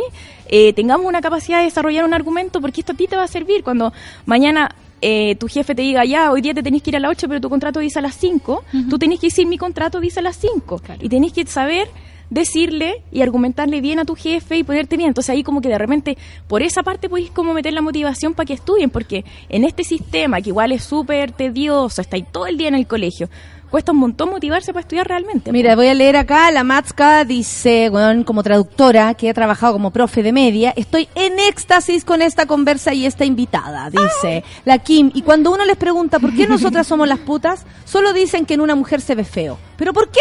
Dame un argumento válido, po, Claro. weón. No tienen. No Amé a la invitada, buscaré su libro. sí, búsquenlo. La, La calabaza del diablo. La nerdosauria dice, pucha que me siento representada. Lo mismo pasa con la evaluación docente. Sí. Todo ideal en un mundo mundo que no lo es. En un mundo que no existe. Oye, Vivi, eh, aquí tú también habláis y lo dijiste, el amor como entre medio eh, eh, está mezclado. Sí. O sea, hablaste de problemas de, de las niñas con sus parejas. Mm. Eh, hablaste de cabro, a lo mejor también con problemas con sus parejas, hombre, mujer, da igual, pero violencia. Violencia Mucha y el amor. Sí. ¿Qué, qué te pasó con eso también? Porque uno puede venir con su propia con su propia historia, ¿no? Mm. Y uno dice, bueno, mi historia me hace pensar que soy así, o que lo que quiero para adelante, o lo que no voy a Mm. querer nunca. Pero ¿qué pasa con niños que no han construido siquiera su historia Claro. y ya están pasando como por rollos que tú decís, Que tú, no les creer"? decís esto y ellos ellos se dan cuenta que están siendo violentados en el momento en que tú le dices que eso es violento. Porque no lo reconocen Porque así. antes no lo entendían de esa manera. ¿Por qué? ¿Por normalizado? Pues está muy ¿Por su normalizado. Mira, yo creo hay muchos factores, por ejemplo, los videos Está feliz la gente musicales. contigo, Vivi, te digo, ¿Has visto este video como de la Rihanna con Eminem? Just gonna stand. Ya. la Vivi también canta. La Ya, en ese video hay cachado como que como que se aman y se pegan y se incendia la casa, ¿cachai? Está como también ese imaginario de que te amo entre más violento soy, entre que te golpeo Pasión. después- claro, que eso ¿cachai? igual pasión. No hay Eso, claridad, hay claro, intensidad. Que, claro, la intensidad tiene que ver con la violencia. Y caché que ya, mi técnica era esta. Hoy día vamos a ver el amor en literatura, que es una materia de tercero medio, pero como era dos por uno, yo la veía ahí entre medio, cuando ya les tenía más confianza, porque primero te odian, porque eres la Claro. profe, eres la vieja, ya. Cuando me amaban, ya, eh, ahí yo le decía, ya, hoy día vamos a ver el amor en literatura, y hay distintos tipos de amor en literatura, amor cortés, amor no sé cuánto, amor no sé cuánto. Eh, amor tirano. Yo les decía ya, el amor tirano es aquel amor, y les ponía la, la, la- en el PowerPoint. Y yo decía, pero al igual que la vida eh, real, el amor tirano existe. O sea, eso que te llamo todo el día porque te amo y no quiero que te pase nada, no, eso es celo, eso es control. ¿Y, qué te- y ahí se Y le ahí empezó a todos, abrir. ¡pam! los ojitos abiertos y la clase, yo creo que una de las clases en que más se concentraban era la clase del amor en literatura. Porque claro, les ahí el, el, el corazoncito, ¿cachai? El día a día. día a día, el día a claro. día. Entonces ahí empezaban los codazos, empezaban así como ah, los, apuntando en la sala, Que ¿cachai? te llamen todo el día no es normal. ¡Ah, Sí, sí! ¿cachai? Claro. O, o que te hayan pegado y que digan nunca más, no, mentira. Esa persona es así, esa persona no va a cambiar, le van a seguir pegando, usted váyase. O yo también les decía, si tienen un amigo que está, o una amiga que está pasando por esto, denúncielo, dígale, ábrale los ojos. Y típico que al otro día, profe, queremos hablar con usted, a la no sé cuánto el pololo le pega, a la no sé cuánto. Y claro, a esta niña que, que es como mi caso, uno de mis casos como más eh, canónicos para mí, eh, claro, el tipo le pegaba la espalda, po. Le pegaba acá en la cola. Porque así no se veían los moretones, po. ¿Cachai? Y así no, nosotros no teníamos idea de que la niña estaba haciendo... Era una niña tímida nomás. Y tenía Claro. un hijo, qué, qué sé yo, qué sabíamos. Otra niña también que tenía dos hijos. Y, y es terrible esto porque muchas niñas tienen hijos y, y inmediatamente se ligan. O las Claro. hacen ligarse de estos hombres. Entonces bastaba con esta clase para que las niñas dijeran, no tengo por qué estar con este tipo que me está maltratando. Con mi hijo me la puedo sola, puedo estudiar, hay jardines infantiles, hay salas cunas. al final el gallo no da ni uno, ¿para qué? El gallo en cero aporte, o sea, ni siquiera me da plata y me pega. ¿Para qué me, qué me sirve esta basura de hombre? Es súper loco eso que nos dicen que como que el, co- el lenguaje construye realidad. Pero en It's realidad true, baby, it's true. eh, aquí es como que estamos viendo que introducir ciertas palabras, ni siquiera tantas, no sé, Sí. cinco conceptos en una sala de clases le cambian la vida a la gente. Tú introduces respeto, tolerancia, amor del bueno. Yo sí, el amor del bueno es este, el amor del bueno. Y porque dicen, el amor recíproco se llama Claro. en términos como de, de literatura. Y este es el amor del bueno. Ese amor que, mi amor, me quiero ir de viaje, anda, pásalo la raja. Si está contigo por algo está, pues no tenemos que desconfiar y qué sé yo. Entonces ahí como que, ¡ah! y como que esa yo creo que eran unas clases que más les gustaban a los chiquillos. ¿Por qué no sobrevivirán, digamos, en términos como de evolución, no? Yo Mm. siempre pienso como en las, las palabras buenas y las palabras malas. Mm. Como que yo siento que las palabras malas Sabía que la Sol iba a gozar este panel. mucho más peso en nuestra realidad Mm. y que cuando empezamos a descubrir las buenas y empezamos a agregar y como a nutrirnos de cosas, es como decimos, loco, ¿por Por qué no vamos ejemplo, caminando por este camino que en sí. realidad es el mejor? Yo lo Claro. siento así con lo que pasa en, con la sororidad, que a lo mejor es más difícil, Sí. pero lo- pero solidaridad, pongámosla Claro. así, Mm. buena onda entre mujeres. Muchas R's. Desde que aparece el, el sí, no, sí, tenían que hacerlo complicado porque era para nosotras. Nosotras no más podemos, en verdad. La cosa es que eh, desde que se mete el tema feminismo tan fuerte, digamos, porque alguien por ahí lo dijo fuerte, y de ahí empezó, se empezó a, a- a- a- a- a masificar, a todos querer entender, otros querer puro enlodar, da lo mismo. Claro. Pero ahí estaba el, el concepto. Eh, empieza inmediatamente a existir eh, el otro concepto de solidaridad entre nosotras. Mm. Cuando el concepto aparece, eh, yo sentí que al menos empezó la conciencia de solidaridad entre nosotras. Sí. El preguntarse si de verdad yo tengo que eh, pensar mal de mi compañera con anticipación como lo hacía antes. O, por ejemplo, gente que a mí, no sé, mujeres, hombres, me dicen un montón de cosas por internet. Y aparecen otras que me dicen, no puedo creer que sean las mujeres. Mm. O a lo mejor esa niña antes habría tratado mal a otra persona, Claro. pero ahora hace conciencia y dice, no puedo creer que una mujer trate mal a, A otra. otra. Ya con eso Mm. vamos avanzando Sí. y ahí es lenguaje también. Sí, eso es puro lenguaje, es verdad. ¿Cachai? Claro, porque que en vez de decirle decir, me analizo Claro, entonces, me claro. veo desde ahí, oye, espérate, no quiero pasarme eh, sin decir dónde está el libro, porque ya la gente Ya. lo está preguntando. La Lisette dice, eh, pregunta para la invitada, ¿dónde puedo conseguir el libro? Permiso, Y las molesto. poleras, las poleras. Y las poleras también. También. Podría venderse con el libro. Ah, claro, pero A la al quiere- diablo. la Nadia también quiere salir, eh, saber dónde lo están, lo- dónde lo están vendiendo, dónde podemos adquirirlo. Lo- la mató por amor. Después me tenés que decir por qué se llama así. ya. Eh, la mató por amor, lenguaje, género y estereotipos está hasta el momento en tres librerías. Eh, está en la librería TAC de Providencia, en la Altamira del Dragstore en Providencia y en la Ulises de las Tarria. En esas tres hasta el momento. Perfecto. Sí. Hasta el momento, pero en cualquier lugar tú también podés decir. Pero "Voy a vender eso, los libros". eh, mi Instagram, la verdadera Bibi, ahí me contactan y yo vendo libros, ando matuteando, siempre ando con mi matute en mi, en mi Muy bolsito. bien, o sea, también se pueden comunicar contigo Así si es, que lo quisieran. Sí, ahora me voy para La Serena más rato, me llevo un par de libros. Eso, la Serena, atención. Oye, la Luisa, todas viven por allá. Todas les viven puede- por les allá. puede ir- Júntense, júntense. La y también se vienen muchas ferias, también ferias de Sí. verano y cosas donde hay están de librerías independientes que a veces no va la editorial misma, pero sí tienen los libros. Tal vez la Providencia, ustedes saben, a la, a la- a la- a la alcaldesa no le gusta. Yo hago clases a profes y es increíble como entre ellos, cacha, clases a profesores. También se leen muchos discursos de violencia simbólica. O sea, yo creo que ahí tú también tienes como el, el- el Mucho, ojo abierto. sí. Y de género, en donde también debemos ser agente de cambio. Felicitaciones por la invitada. Ay, muchas gracias. Eh, La Nerdosauria dice, con mis alumnos en, en lírica analizamos una canción romántica que ellos debían elegir. Me trajeron las cuatro babies. Después de eso se dieron cuenta que no tenía nada Grande. de romántico. Yo sé el mismo ejercicio, colega. Ayer escucha- vi un clip como Paconce de, dice, la Matska dice Paconce, los libros Paconce. del Daily Show que hab- había un escritor que hablaba de la música de Beyoncé. Mm. O sea, eh, independiente que sea Beyoncé u otra persona, creo que la literatura también está como en, en nuestras canciones de todos Está los días. y todo, como sí. no usarlas. Sí, Claro, cómo no usarlas, claro. Es súper material. ¿Por qué se llama La Mato por Amor, Vivi? Se llama La Mató por Amor. Bueno, aquí tuve el acierto Jorge Moreno, que es de la editorial. Eh, un, eh, un titular de la cuarta hace un par de años que... Es por eso que no estamos de amigos con la cuarta. hace Claro, eh, en el que aparecía Excepto que... le doy, eh, solamente entrevistas a uno solo. a Landro, nada más, porque conozco de quién es pareja Landro, por eso lo voy a Solo por entrevistar a él. Sí, solo por eso.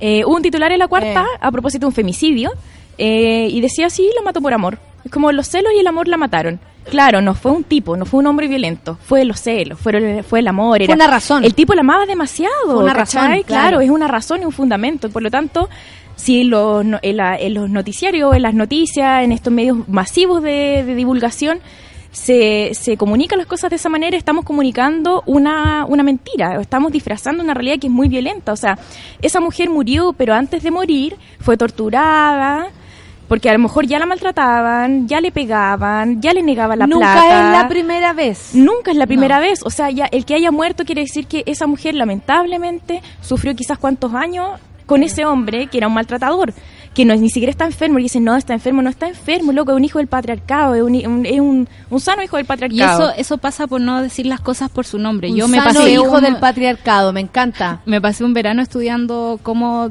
hablaban de los femicidios en los diarios, Mm. como en el Mercurio, en la tercera, en la cuarta, y siempre es el mismo relato. O sea, la mató por amor. O sea, Claro. no hay, no hay. Y, y también leí Eso otro. es casi dejarla, bueno, a él como, como Romeo casi, Claro. Claro. y a ella como la No hay- culpable de, Sí, de haber muerto. Lo cagó, ¿cachai? O ya no lo quería y él la quería tanto y ella se quería ir. O sea, nosotras como Por mujeres favor. hemos hecho mucha más revisión de nuestra historia, de nuestro avance, Mm. de nuestra violencia incluso, que los mismos hombres que ninguno de ellos se ha parado a decir, ¿sabes qué? Tenemos una sexualidad violenta. ¡Qué vergüenza! Sí, Soy por último, ¡qué vergüenza! No hay ningún tipo de revisión y no hay lenguaje para eso. Es como que lo anularan de cualquier Eso, forma. de hecho, en el libro también me di cuenta de eso, como para aludir al comportamiento sexual y amoroso, los estudiantes se refieren solamente con palabras muy soeces que tienen la función pragmática de, de ofender. claro. O sea, eh, el comportamiento sexual es violento en cuanto los, lo- lo- los adolescentes se refieren a él mediante estas palabras que pueden asumir el rol de insulto.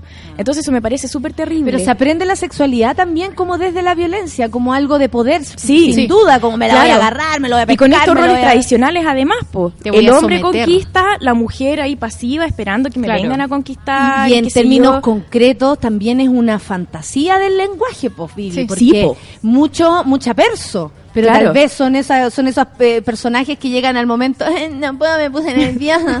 ¿Cachai o no? O sea, también Claro. hay harto de fantasía en cómo se definen. Mucho. Hay, hay palabras que también provienen como sí, pues, de, sí, mucho del de, "Ay, reggaetón. yo me la agarré y es como, sí, Sí. amigo, te dieron Claro. la pasada. Claro. ¿Cachai? Y ahí, es es ahí hubo cuando- un acuerdo, usted no se agarró a Fue una- nadie. un consenso. Claro. Ahí es cuando también Hay eh, harta eh, fantasía. uno no entiende cuando no funciona la cosa y es como ya loco, si no es problema. No, Claro. no es, tan- no es tanto drama, pero ellos en su realidad se encuentran con que han construido una fantasía De la gigante virilidad. Mm. y la fantasía per se, digamos, por mecanismo, Mm. te aleja de la realidad. Cuando la realidad y la fantasía se juntan, te crea un conflicto en la cabeza. Claro, y, Y para los hombres también es fome el patriarcado porque los obliga a cumplir este rol como de ultramacho y ser ultramacho no te, impi- te impide llorar. Y, y sabéis que con Y no te abrazo después de culiar. Claro. Como- Y no, heavy solcita, lo dijo la sol, lo dijo la sol. Perdón. Eh, Perdón. No quería decir eso. Dijo culiar la solcita, tú sabes que la solcita le dice esa palabra. Eh, eh, se me fue. Se me fue No, con tu culiar, se me fue. No, perdón, te no, eh, a lo que voy es que, es que, claro, en el momento de los hechos son otras cosas, pero también se aprende cómo, cómo a vivir así. Y no solamente sufren, por ejemplo, los homosexuales, sufren los que se dedican al arte, sufren los que quieren ser actores, Sí. sufren los que quieren ser bailarines, sufren los que quieren eh, pintar, sufren los que les gusta la lectura, sufren los que sufrían en un momento los que eran más integrados a internet, por ejemplo, Claro. y no conectaban con el deporte. Claro. O sea, no es es solamente que ah, esto se separa entre heteros y homosexuales, que se podría ver así. En un momento era súper como Claro. gay o no gay, eh, no juega la pelota, gay. Gay. Claro. ¿Cachai? Y, y, y que heavy como eso los puede atrapar y convertir en monstruos finalmente. Sí, po. Porque se tiene a pura defensa, Porque po. no se acepta la diversidad. po. Lo, lo bonito de este colegio en el que yo trabajé era que era tan diverso que no había bullying, por ejemplo.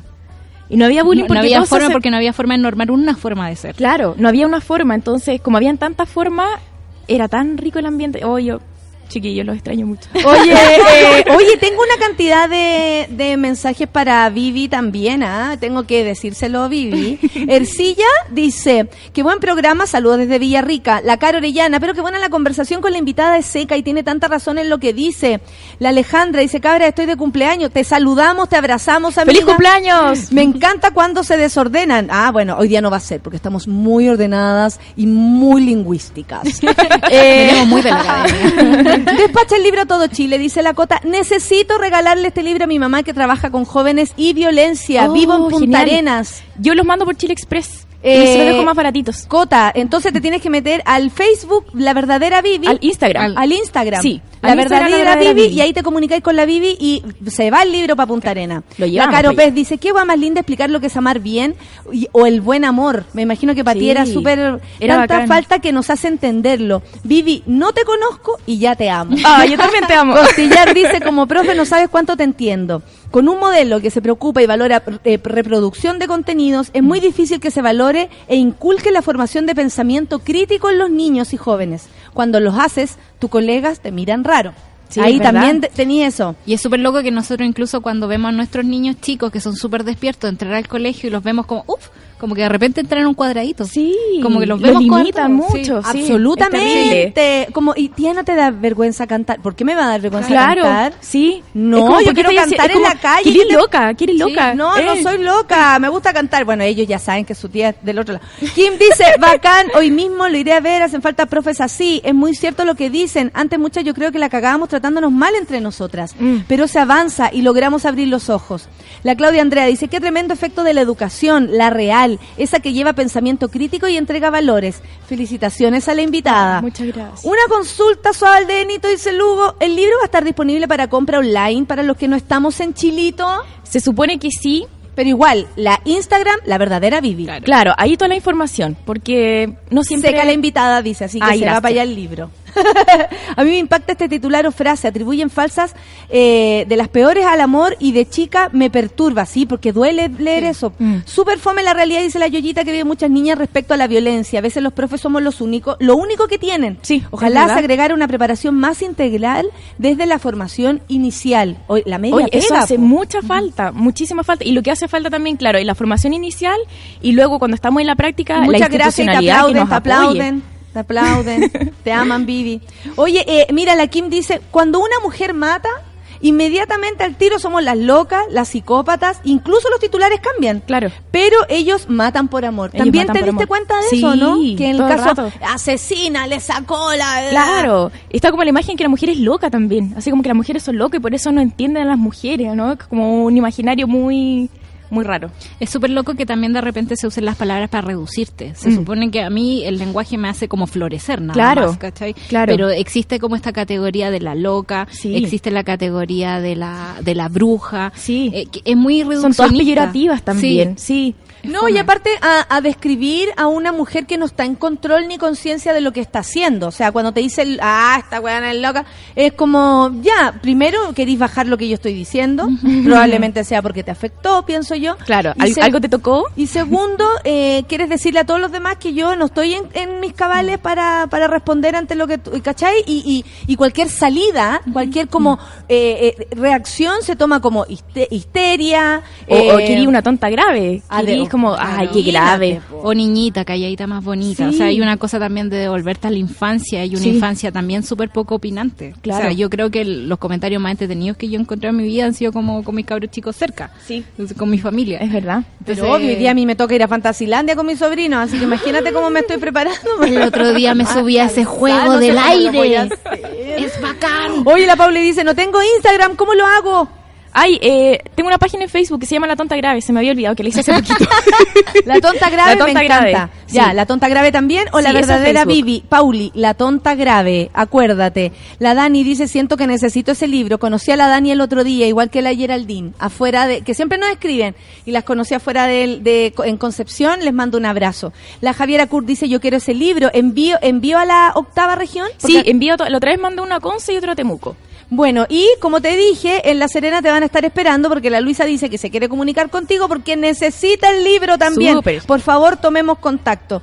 Eh, y tú también hay- te, te has dado cuenta, Vivi, con, no sé si tenéis más tiempo, pero Sí. te, te has dado cuenta de, de lo necesario de pronto que se hace conversar porque estamos como en la etapa de inicio, estamos Sí. en la etapa de la educación.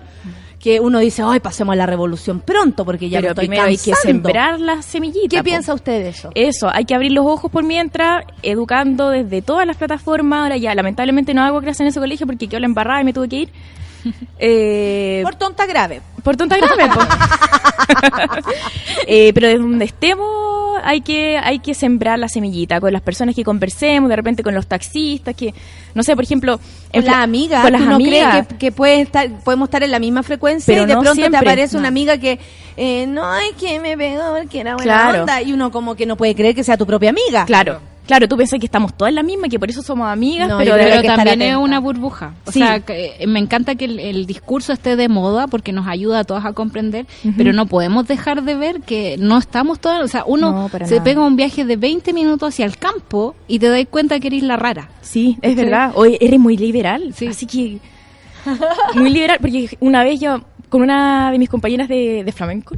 Eh, Como la, hay un- a falta de la de la Ale Matus que también le manda todos los días saludos a su, Eh, a su amiga amiga de flamenco, flamenco. así que también aquí aprovechamos al otro grupo de flamenco de la Sí. Vivi. Eh, también, pues estamos hablando esto del género. El género así como que casi quiere una dictadura de género. Como que uno quiere imponer que, que los gays vivan libres. Y es como, ¿sí? También. Son Ay, ¿tú personas que que tienen derechos. libres? Sí, así como, no pueden llegar y hacer lo que quieren. ¿Y por qué no? Así como son personas, merecen derechos y Como tú, respeto como amiga, como todos. tú, Y como y eso es lo que dices tú delante, como cómo la gente se atreve tanto a opinar de la vida privada de los demás, o sea, no nos compete. Lo que tenemos que lograr es que ellos tengan los mismos derechos y que sean respetados y que sean garantizados. ¿Por qué no se pueden casar? ¿Por qué no pueden tener hijos? ¿Cachai? ¿Por qué no pueden adoptar? Claro. Si son personas, ¿qué onda? ¿Qué les pasa? Como, como que hay diferencias como humano, mujer, hombre, heterosexual. Subhumano, todos los demás, ¿o ¿no? Claro. Como Y ahí, yo, heteros- y ahí yo siento que estoy en subhumano. Yo igual estoy en subhumana, Yo- sí. Sí, Y ahí, porque eh, heteronormado, a mucha honra. yo creo que primero Sí, heteronormado, los que seguimos después, eh, eh, eh, está el otro ahí, el otro vagón, de todos nosotros. Y estaríamos quizás al debe en cuestionar como el lenguaje del poder, porque al final todo lo Mm. que cruza esto son lógicas de poder. O sea, tenemos mujeres pensando que los homosexuales no tienen derecho a nada porque quieren ponerse sobre ellos. Claro. O sea, hay un, hay un, hay un debe ahí que no... Oye, Sí. ¿verdad que hace poco apareció? Ah, el grupo yo tengo, de las tengo temor. Oh. tengo temor de hablar de eso. Feministas No radicales. estamos preparadas quizás todavía. No, no, no. Y, y- y es súper doloroso, de verdad lo digo, Sí. escuchar a mujeres reprimiendo, ¿Las de Francia? atacando, No, atacando, eh, atacando y, y, y, y- reprimiendo eso Porque ese es el otro, libertades. claro, es el otro discurso. Eso- Encontramos eso- un grupo de nosotros feministas no somos eso. que en realidad defienden como el ser mujer por sobre cualquier cosa. Y que ser mujer es algo con lo que tú naciste y no una una, Una una construcción. defini- Una construcción. una construcción desde ti. Entonces también hay una lógica, es como es como aprender del patriarcado, lo que a ellos les funcionó, solo que le cambiamos etiqueta. Claro. Es, es y, es cosa de cuestionarte tus privilegios, porque pese a que uno, una ya nació mujer y tuviste más violencia, nos acosaron en la calle, muchas fueron abusados, fuimos abusadas, qué sé yo, digo fuimos para que todas... Que, eh, fuimos si abusan a fuimos. una, claro, abusan, abusan a de todas. todas. Eh, y, y pese a eso, siento que nosotros igual somos súper privilegiadas porque no tenemos una discapacidad, no somos negras, no somos indígenas. Entonces, todavía falta mucho construir acerca de, de las demás, de la de las otras también, que, no, que a veces no De caben la dentro otredad. de la otra edad. Oye, que no eh, caben dentro de estas categorías. hablemos, pelemos, sigamos conversando del libro, La mató por amor, lo van a conseguir, muchos ya están pidiéndole a la Bibi el librito y ya lo manda para todos lados, viaja, lo que sea. Sí, yo me muevo, yo me muevo. 10 con 37, eh, no sé qué va a pasar, voy a preguntar ahora lo que viene, pero por lo pronto seguimos con la Vivi acá y con la Solcita analizando todo a propósito de, de nuestro panel feminista. Eh, esto es La Mala Rodríguez, ¿sí? ¿Sí? Con Ibey. Ibey. no, Ibey, que vienen a Ibiri, Chile ahora en Ibiri, febrero. Ibiri, Ibiri. Preciosas. Ibelli. Ah, Ibelli. Me voy, dice. Me voy. Café con Atenzuela. Me tocas y me hunden las olas y me hunde la lluvia. Me besas, sueño y miel en mi boca, sueño y miel en la ropa.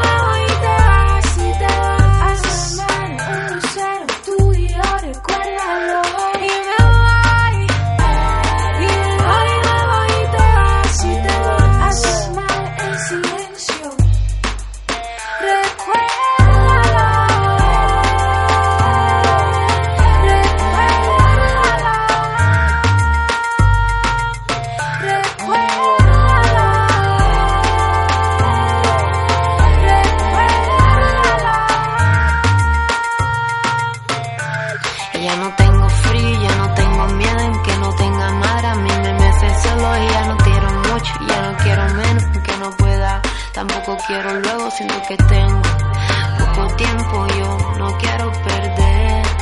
Tú me hacías falta, jugué, sin ojos caminé. Cualquiera que toma la vida gana, cualquiera que mira afuera huye. Cualquiera que esté despierto cobra, cualquiera que sufre ama fuerte y ahúndete como haga la tierra, húndete, aunque yo me pierda, húndete, dentro de mí que han frases rezan tú y yo. Me miras, soy tuya hasta el amanecer, se nos agotan las horas.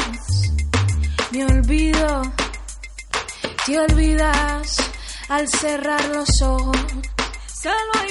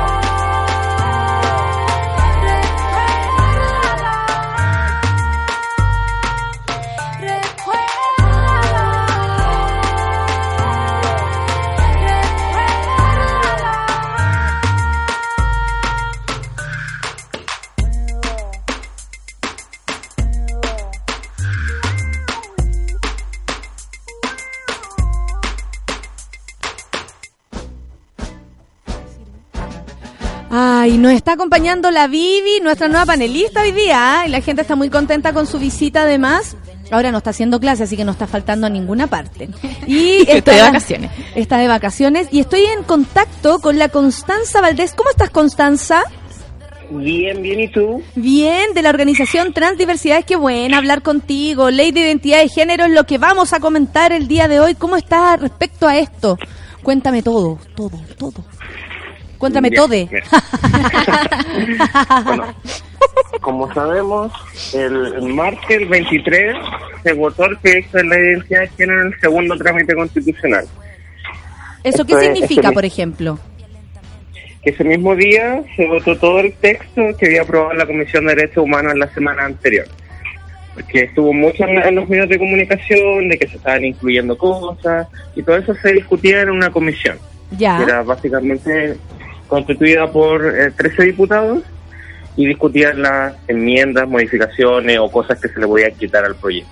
De hecho, se quitaron varias de las que se pudo ganar después en, en la sala de, de la Cámara de Diputados y otras cosas que al final se ganaron en la comisión y se perdieron. Entonces el martes era la votación definitiva para aprobar el texto por la Cámara de Diputados y así enviarlo al Senado. ¿Cuál era lo importante? ¿Eh? Lo, lo importante de eso era básicamente que se pudiera lograr la inclusión de niñas y adolescentes y muchas otras cosas más que no estaban en el texto que, se- que aprobó el Senado. Ya. Ahora ese día la discusión fue totalmente compleja, principalmente porque estaba lleno de grupos conservadores, estaban en el otro lado, estaban gritando, no se escuchaban bien las intervenciones, las votaciones Como una muy especie de barra brava, pero de contenido, Sí, nada, digamos, claro. ¿no?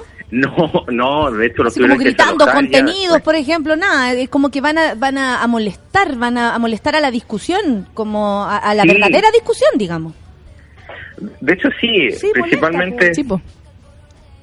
Eh, empezaron a empezaron a gritar los diputados que legislaran en base a la Biblia, que respetaran la Biblia, que Dios es el que manda, o sea, sí, de ese, de ese nivel. Es- ese tipo de, de argumento, fantástico, un abrazo, ¿ah? Fundamentos, pero sólidos. Sí, no, sí, la, la capacidad intelectual que tienen es mucha. Oye, eh, Connie, ¿y, ¿y cómo entra, por ejemplo, en la discusión? Porque eh, nos preocupa, nos preocupa las niñas y niños, y nos preocupa porque son los adultos que después eh, nos pueden gobernar, nos pueden ser nuestras profesoras, Claro. nuestros profesores, y por supuesto que nos interesa que estén más saludables, ¿cachai? Sobre todo mentalmente, por, por Dios que es difícil, o sea, si para todo es difícil, en esa dificultad me imagino que, eh, o sea, que, que, que ser tú mismo sea una dificultad, ¿cachai? Eh, y planteado así desde el Estado, peor aún. ¿Cómo, ¿Cómo se ve esto en el, en el futuro? ¿Cómo crees tú, Connie?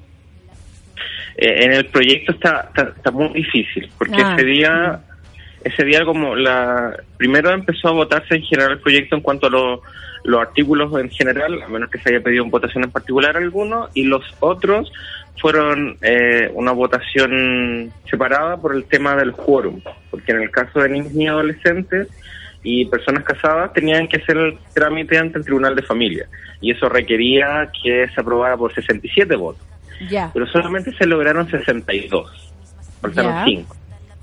Entonces eso implicó que en el proyecto se eliminara la mención a que niños, niñas y adolescentes pudieran hacer el cambio registral ante el Tribunal de Familia.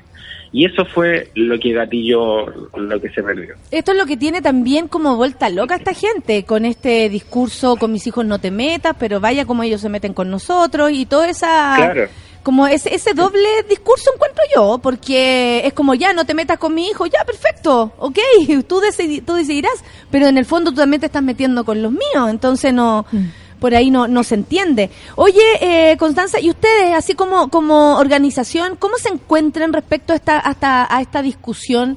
Porque sin duda todos queremos que la ley exista, la necesitamos, Eh, nosotros desde acá creemos que es así, por eso estamos conversando también.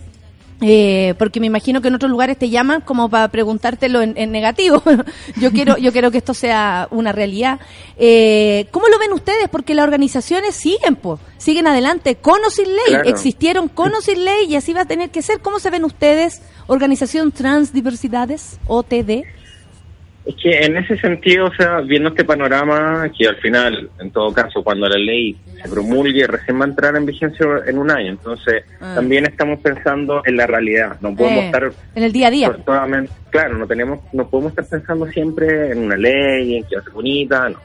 Y en la Mm. práctica, la realidad es que existe mucha discriminación y bullying, especialmente a estudiantes trans. Y en Mm. ese sentido, llega mucha gente también solicitando apoyo y coordinación para quienes incluso en el colegio le respeten el nombre social, porque a pesar de que hay una circular, Mm. no muchas veces se conoce. Entonces, Y ahí está la voluntad de los colegios también. Claro. Claro, o sea, igual en la circular se, se declara de que se va a sancionar el colegio si es que no lo respeta. Entonces, en ese sentido ya hay un, un poder ahí sancionatorio. Claro. Pero principalmente desde ese punto de vista y también a, a través de acompañamiento, porque en OTD también hay, hay psicólogos, hay eh, acompañamiento de pares, y donde principalmente guían a las personas trans, especialmente a veces también adolescentes. Hay grupos de talleres los sábados sobre padres y madres de hijos trans.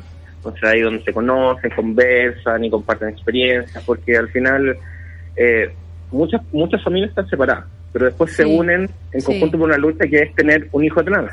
Y por eso hay que también Una lucha la- personal que dan las personas y luego en conjunto, en comunidad, como familia, sea como sea que se, compu- se compongan. Sí. Ah.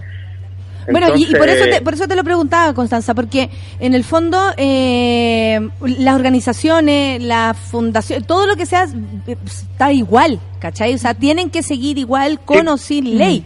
Y ahí es donde a mí me gustaría dejarle claro a los que no- a, a las y los que nos están escuchando que mm, no estamos solos, pues. No estamos solos, estamos varios unidos. Yo sé que vemos en la ministra de Educación, o sea, perdón, del Ministerio de la Mujer y Equidad de Género y uno se dice, no, me quiero ir de aquí, o sea, no sé, me quiero ir a, a Haití. ¿Cachai? O sea, eh, uno piensa en otro, en otro lugar tal vez estaré mejor. Pero no podemos olvidar que existen ustedes y que existen un montón de organizaciones que hacen este trabajo, como dices tú, diario, de estar todos los días recibiendo personas, llamados, eh, conociendo otras realidades también, porque me imagino que ustedes no dejan de sorprenderse de lo que pasa. Eh, y, y, y nada, pues haciendo, haciendo patria, como le dicen, día a día nomás, pues otra matria. Ojalá matria. Sí. Ojalá. ¿Eso te pasa o no?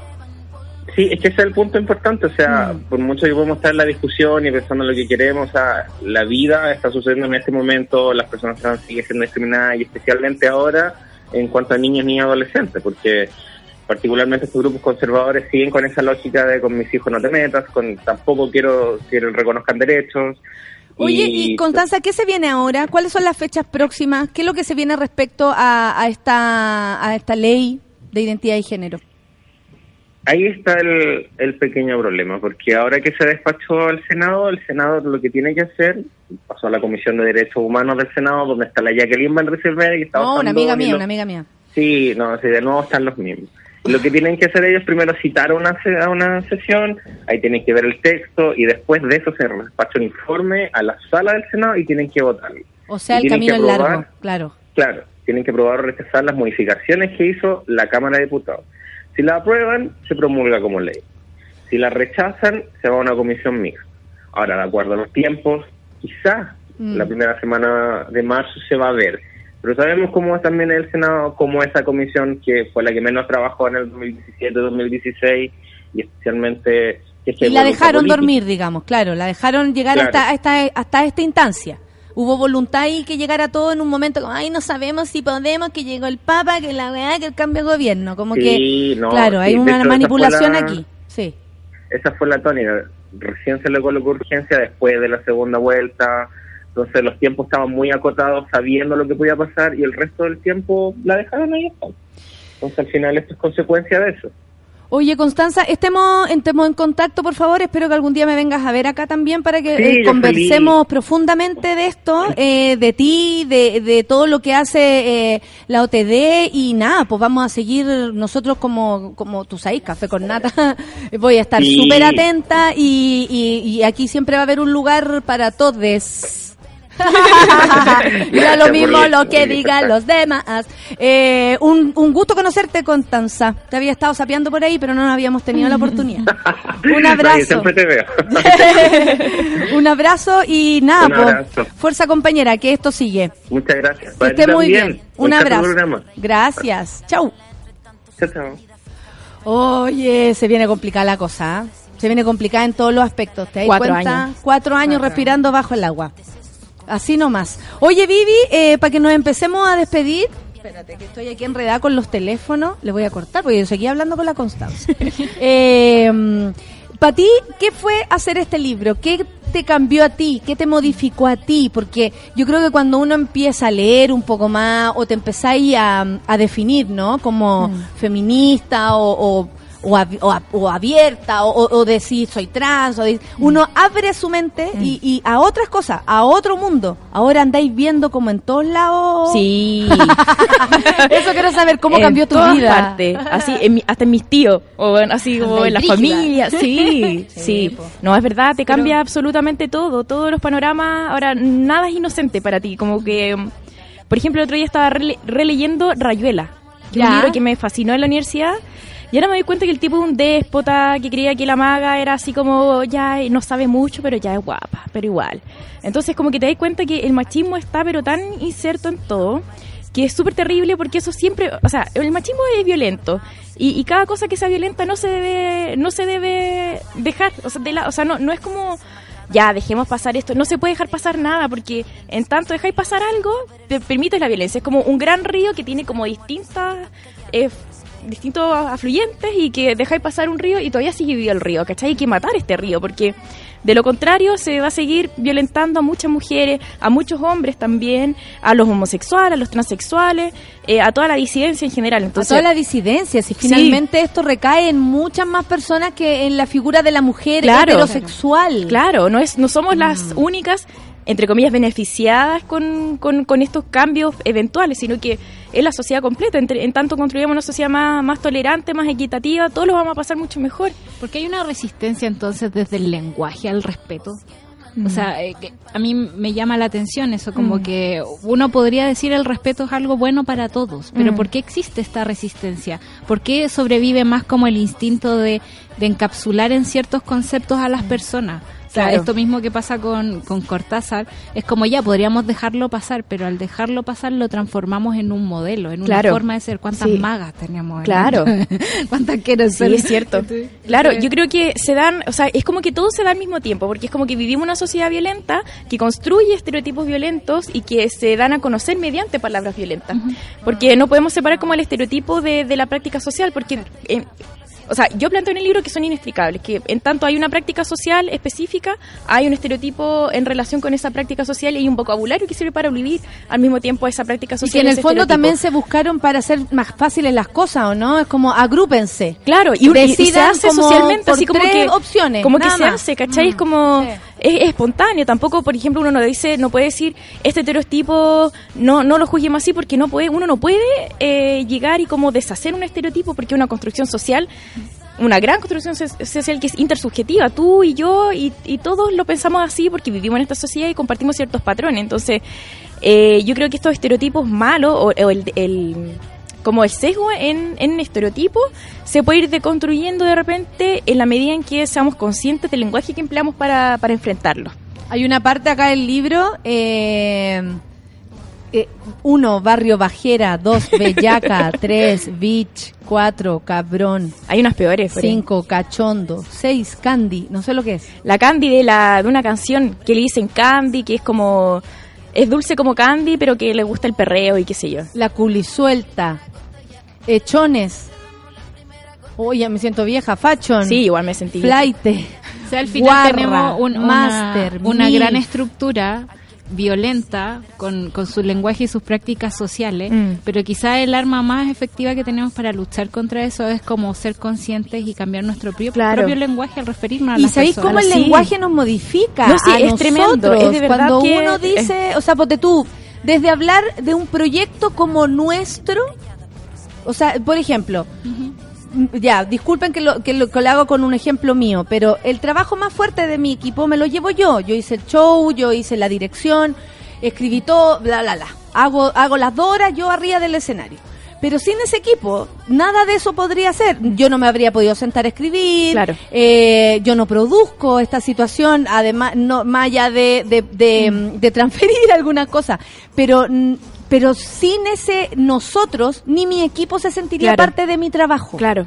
¿Cachai? Sí. Y entonces ellos dicen nuestro. Y ahí se hace un trabajo en equipo y todos creemos que estamos aportando no para mi vida, vida mía, Natalia y tu carrera, Claro. sino todos para la vida de cada uno. Claro. Y, a- y ahí con eso es como gracias por valorar nuestro trabajo. Yo ayer Claro. cuando lo escribía me vi a mí misma diciendo nuestro y dije qué bacán. ¿Cachai? Así como que bacán que sea que se hable en plural Claro. cuando eh, en general el peso más fuerte me lo, puedo, me lo puedo llevar yo incluso de nombre. Claro. Pero, pero hay un equipo. Sí, po.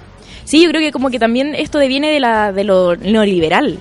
Es como que todo es mío, todo es propiedad, hasta la idea es propiedad, entonces como que yo creo que de ahí viene como, a mí se me ocurrió la idea ya, pero a ti se te ocurrió, pero la llevamos todos acá. Ay, si fuera por eso. Tenemos un proyecto en común, estamos, eh, no sé, estamos en...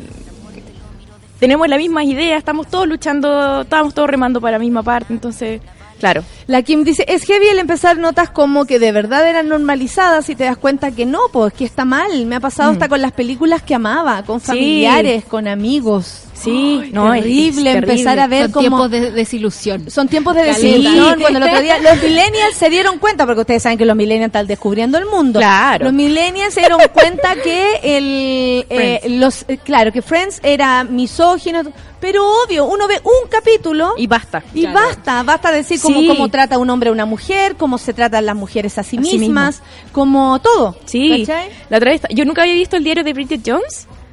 Como que todos así como, vela, es demasiado buena. dema-". ya, ya, estaba en la tele, la vi un rato y es como, la tipa solo quería casarse y solo quería el amor de un hombre y como que agradecía, pesa ser gordita, como que yo quiero casarme. Y es como, como que agradeces porque alguien te quiere, es como es una relación legítima, por lo tanto los dos se quieren, los dos están aportando lo mismo, no es como que agradecerle a un hombre por quererte pesa que eres fea. ¿Qué es esto?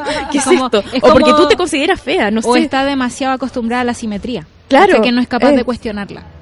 O sea, porque nos han sometido tanto tiempo a esta simetría de que tenemos que ser amadas, que tenemos que te- cumplir como ciertos requisitos para eso. Tenemos O que que hacer eso va a completar también Claro, tu vida, tu porque vida. tú, o sea, tú podéis vivir regio sin pareja. Sí, pues. O sea, de verdad que sí, Sí. lindo, una nai, lindo, todo eso que añade una buena pareja, Una un buena- buen amor, el- el buen amor, claro. Pero eh, soledad, podéis tener una carrera fantástica. Claro, y se te ocurren más ideas, quizás porque en la soledad uno se ocupa mucho su tiempo también. Uh, no la- no sabéis nada, La energía que, que gastas en entender a un otro la podéis gastar haciendo un libro. Claro. Sí, po, y, se- y se, y se cierto, pone, y se pone al nivel como de y se pone al nivel de, de, de tantas cosas. Claro, está bien, el amor, el amor como, como movilizador, Mm. el amor como transformador. Por ejemplo, yo puedo cambiar porque amo a alguien. Claro. O sea, en mi casa Los genes modifican- se modifican Es con súper conocido- eh, conocida la historia que una vez mi madre se sienta en los brazos del, del tata de ella, un español coño que llegó ahí y, y, y estaba pasado copete. Y le dice, uy tata, qué hondo. Se baja de, de sus brazos así como lo rechazó. Nunca más tomó. Claro. ¿Cachai? O sea, Eh. le dijo a la persona que necesitaba escuchar, uy, tata, no, no me toquís, que de hondo. Eh. Y él dijo, no tomo más, y no puedo tomar. a- Y eso fue el lenguaje Claro. también. Ella lo manifestó, fue la persona precisa que lo hizo, pero es, eh, pero cambió. Y las Claro. personas cambian por afecto. Cambian. No, sí, es verdad. De hecho, ¿Cachai? yo lo veía con mis alumnos. De verdad que así, una palmadita en la espalda es como, oh, profe. Y como que se sentían mal después porque los tratáis con tanto amor que no te pueden devolver violencia. ¿Cachai? Es como, Ah, a veces se portaban súper mal, así como, y yo le he tratado mal a usted. Yo, le- yo quiero que usted aprenda. Venga para acá, ¿por qué se está portando así? ¿Y, y qué te pueden decir de vuelta? Nada, po. Claro, no te pueden decir nada, es como, a ellos lo mataste por amor, pero no, no en buen sentido.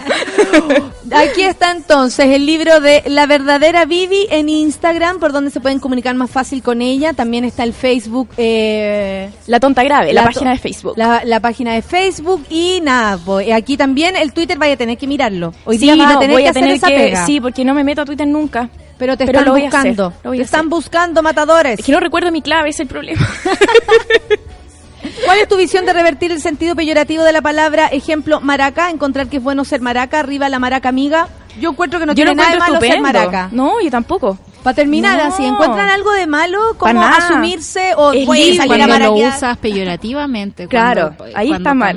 está mal. Oye, si también te pueden decir princesa y eso te puede eh, ofender tanto como Claro. maraca. Claro. ¿Es ¿Cachai? verdad? Sí, pues depende de la intención. Depende de la intención. Depende de la intención. Y, y nada, pues entre nosotras, maraca para allá, maraca para acá, nomás, pues si en buena onda, ¿qué tanto? ¿Cómo estáis, maraca? Bien, Maraca, ¿y tú?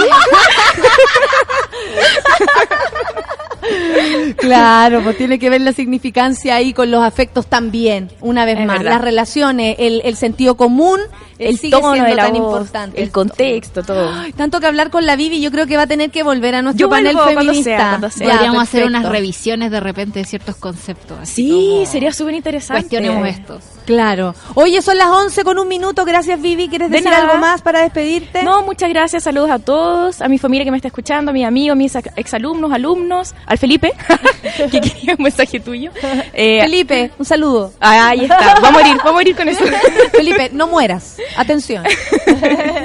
y eso, no, agradecía nomás de lo que se me- nunca pensé que el libro iba a tener esa repercusión y creo que está bien porque es un tema que, Es que, también merece es importante que el libro esté en los lugares y en los espacios donde la gente quiera Sí. verlo y leerlo. Sí, amiga. porque la idea de la, depende de eso. de la porque- editorial era como bajar este conocimiento académico y, y llevarlo a la gente, porque eso también pasa mucho en la academia, que se hacen tesis, se hacen artículos y quedan rondando ahí en el espacio elitista de la academia, porque igual lo es.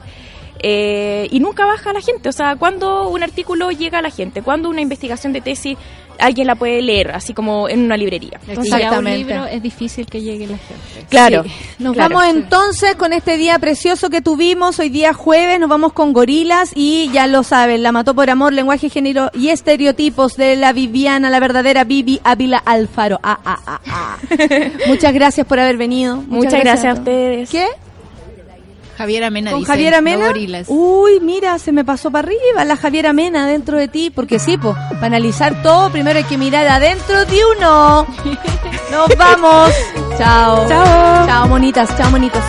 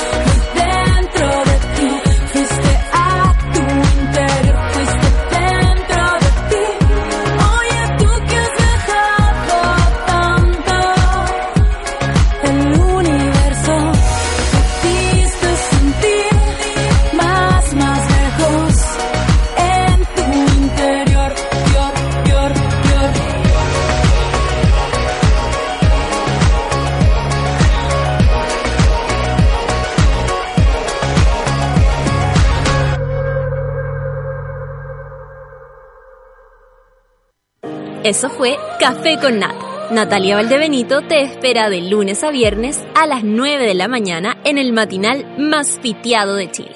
A mucha honra. Solo por Sube la Radio. En otra sintonía.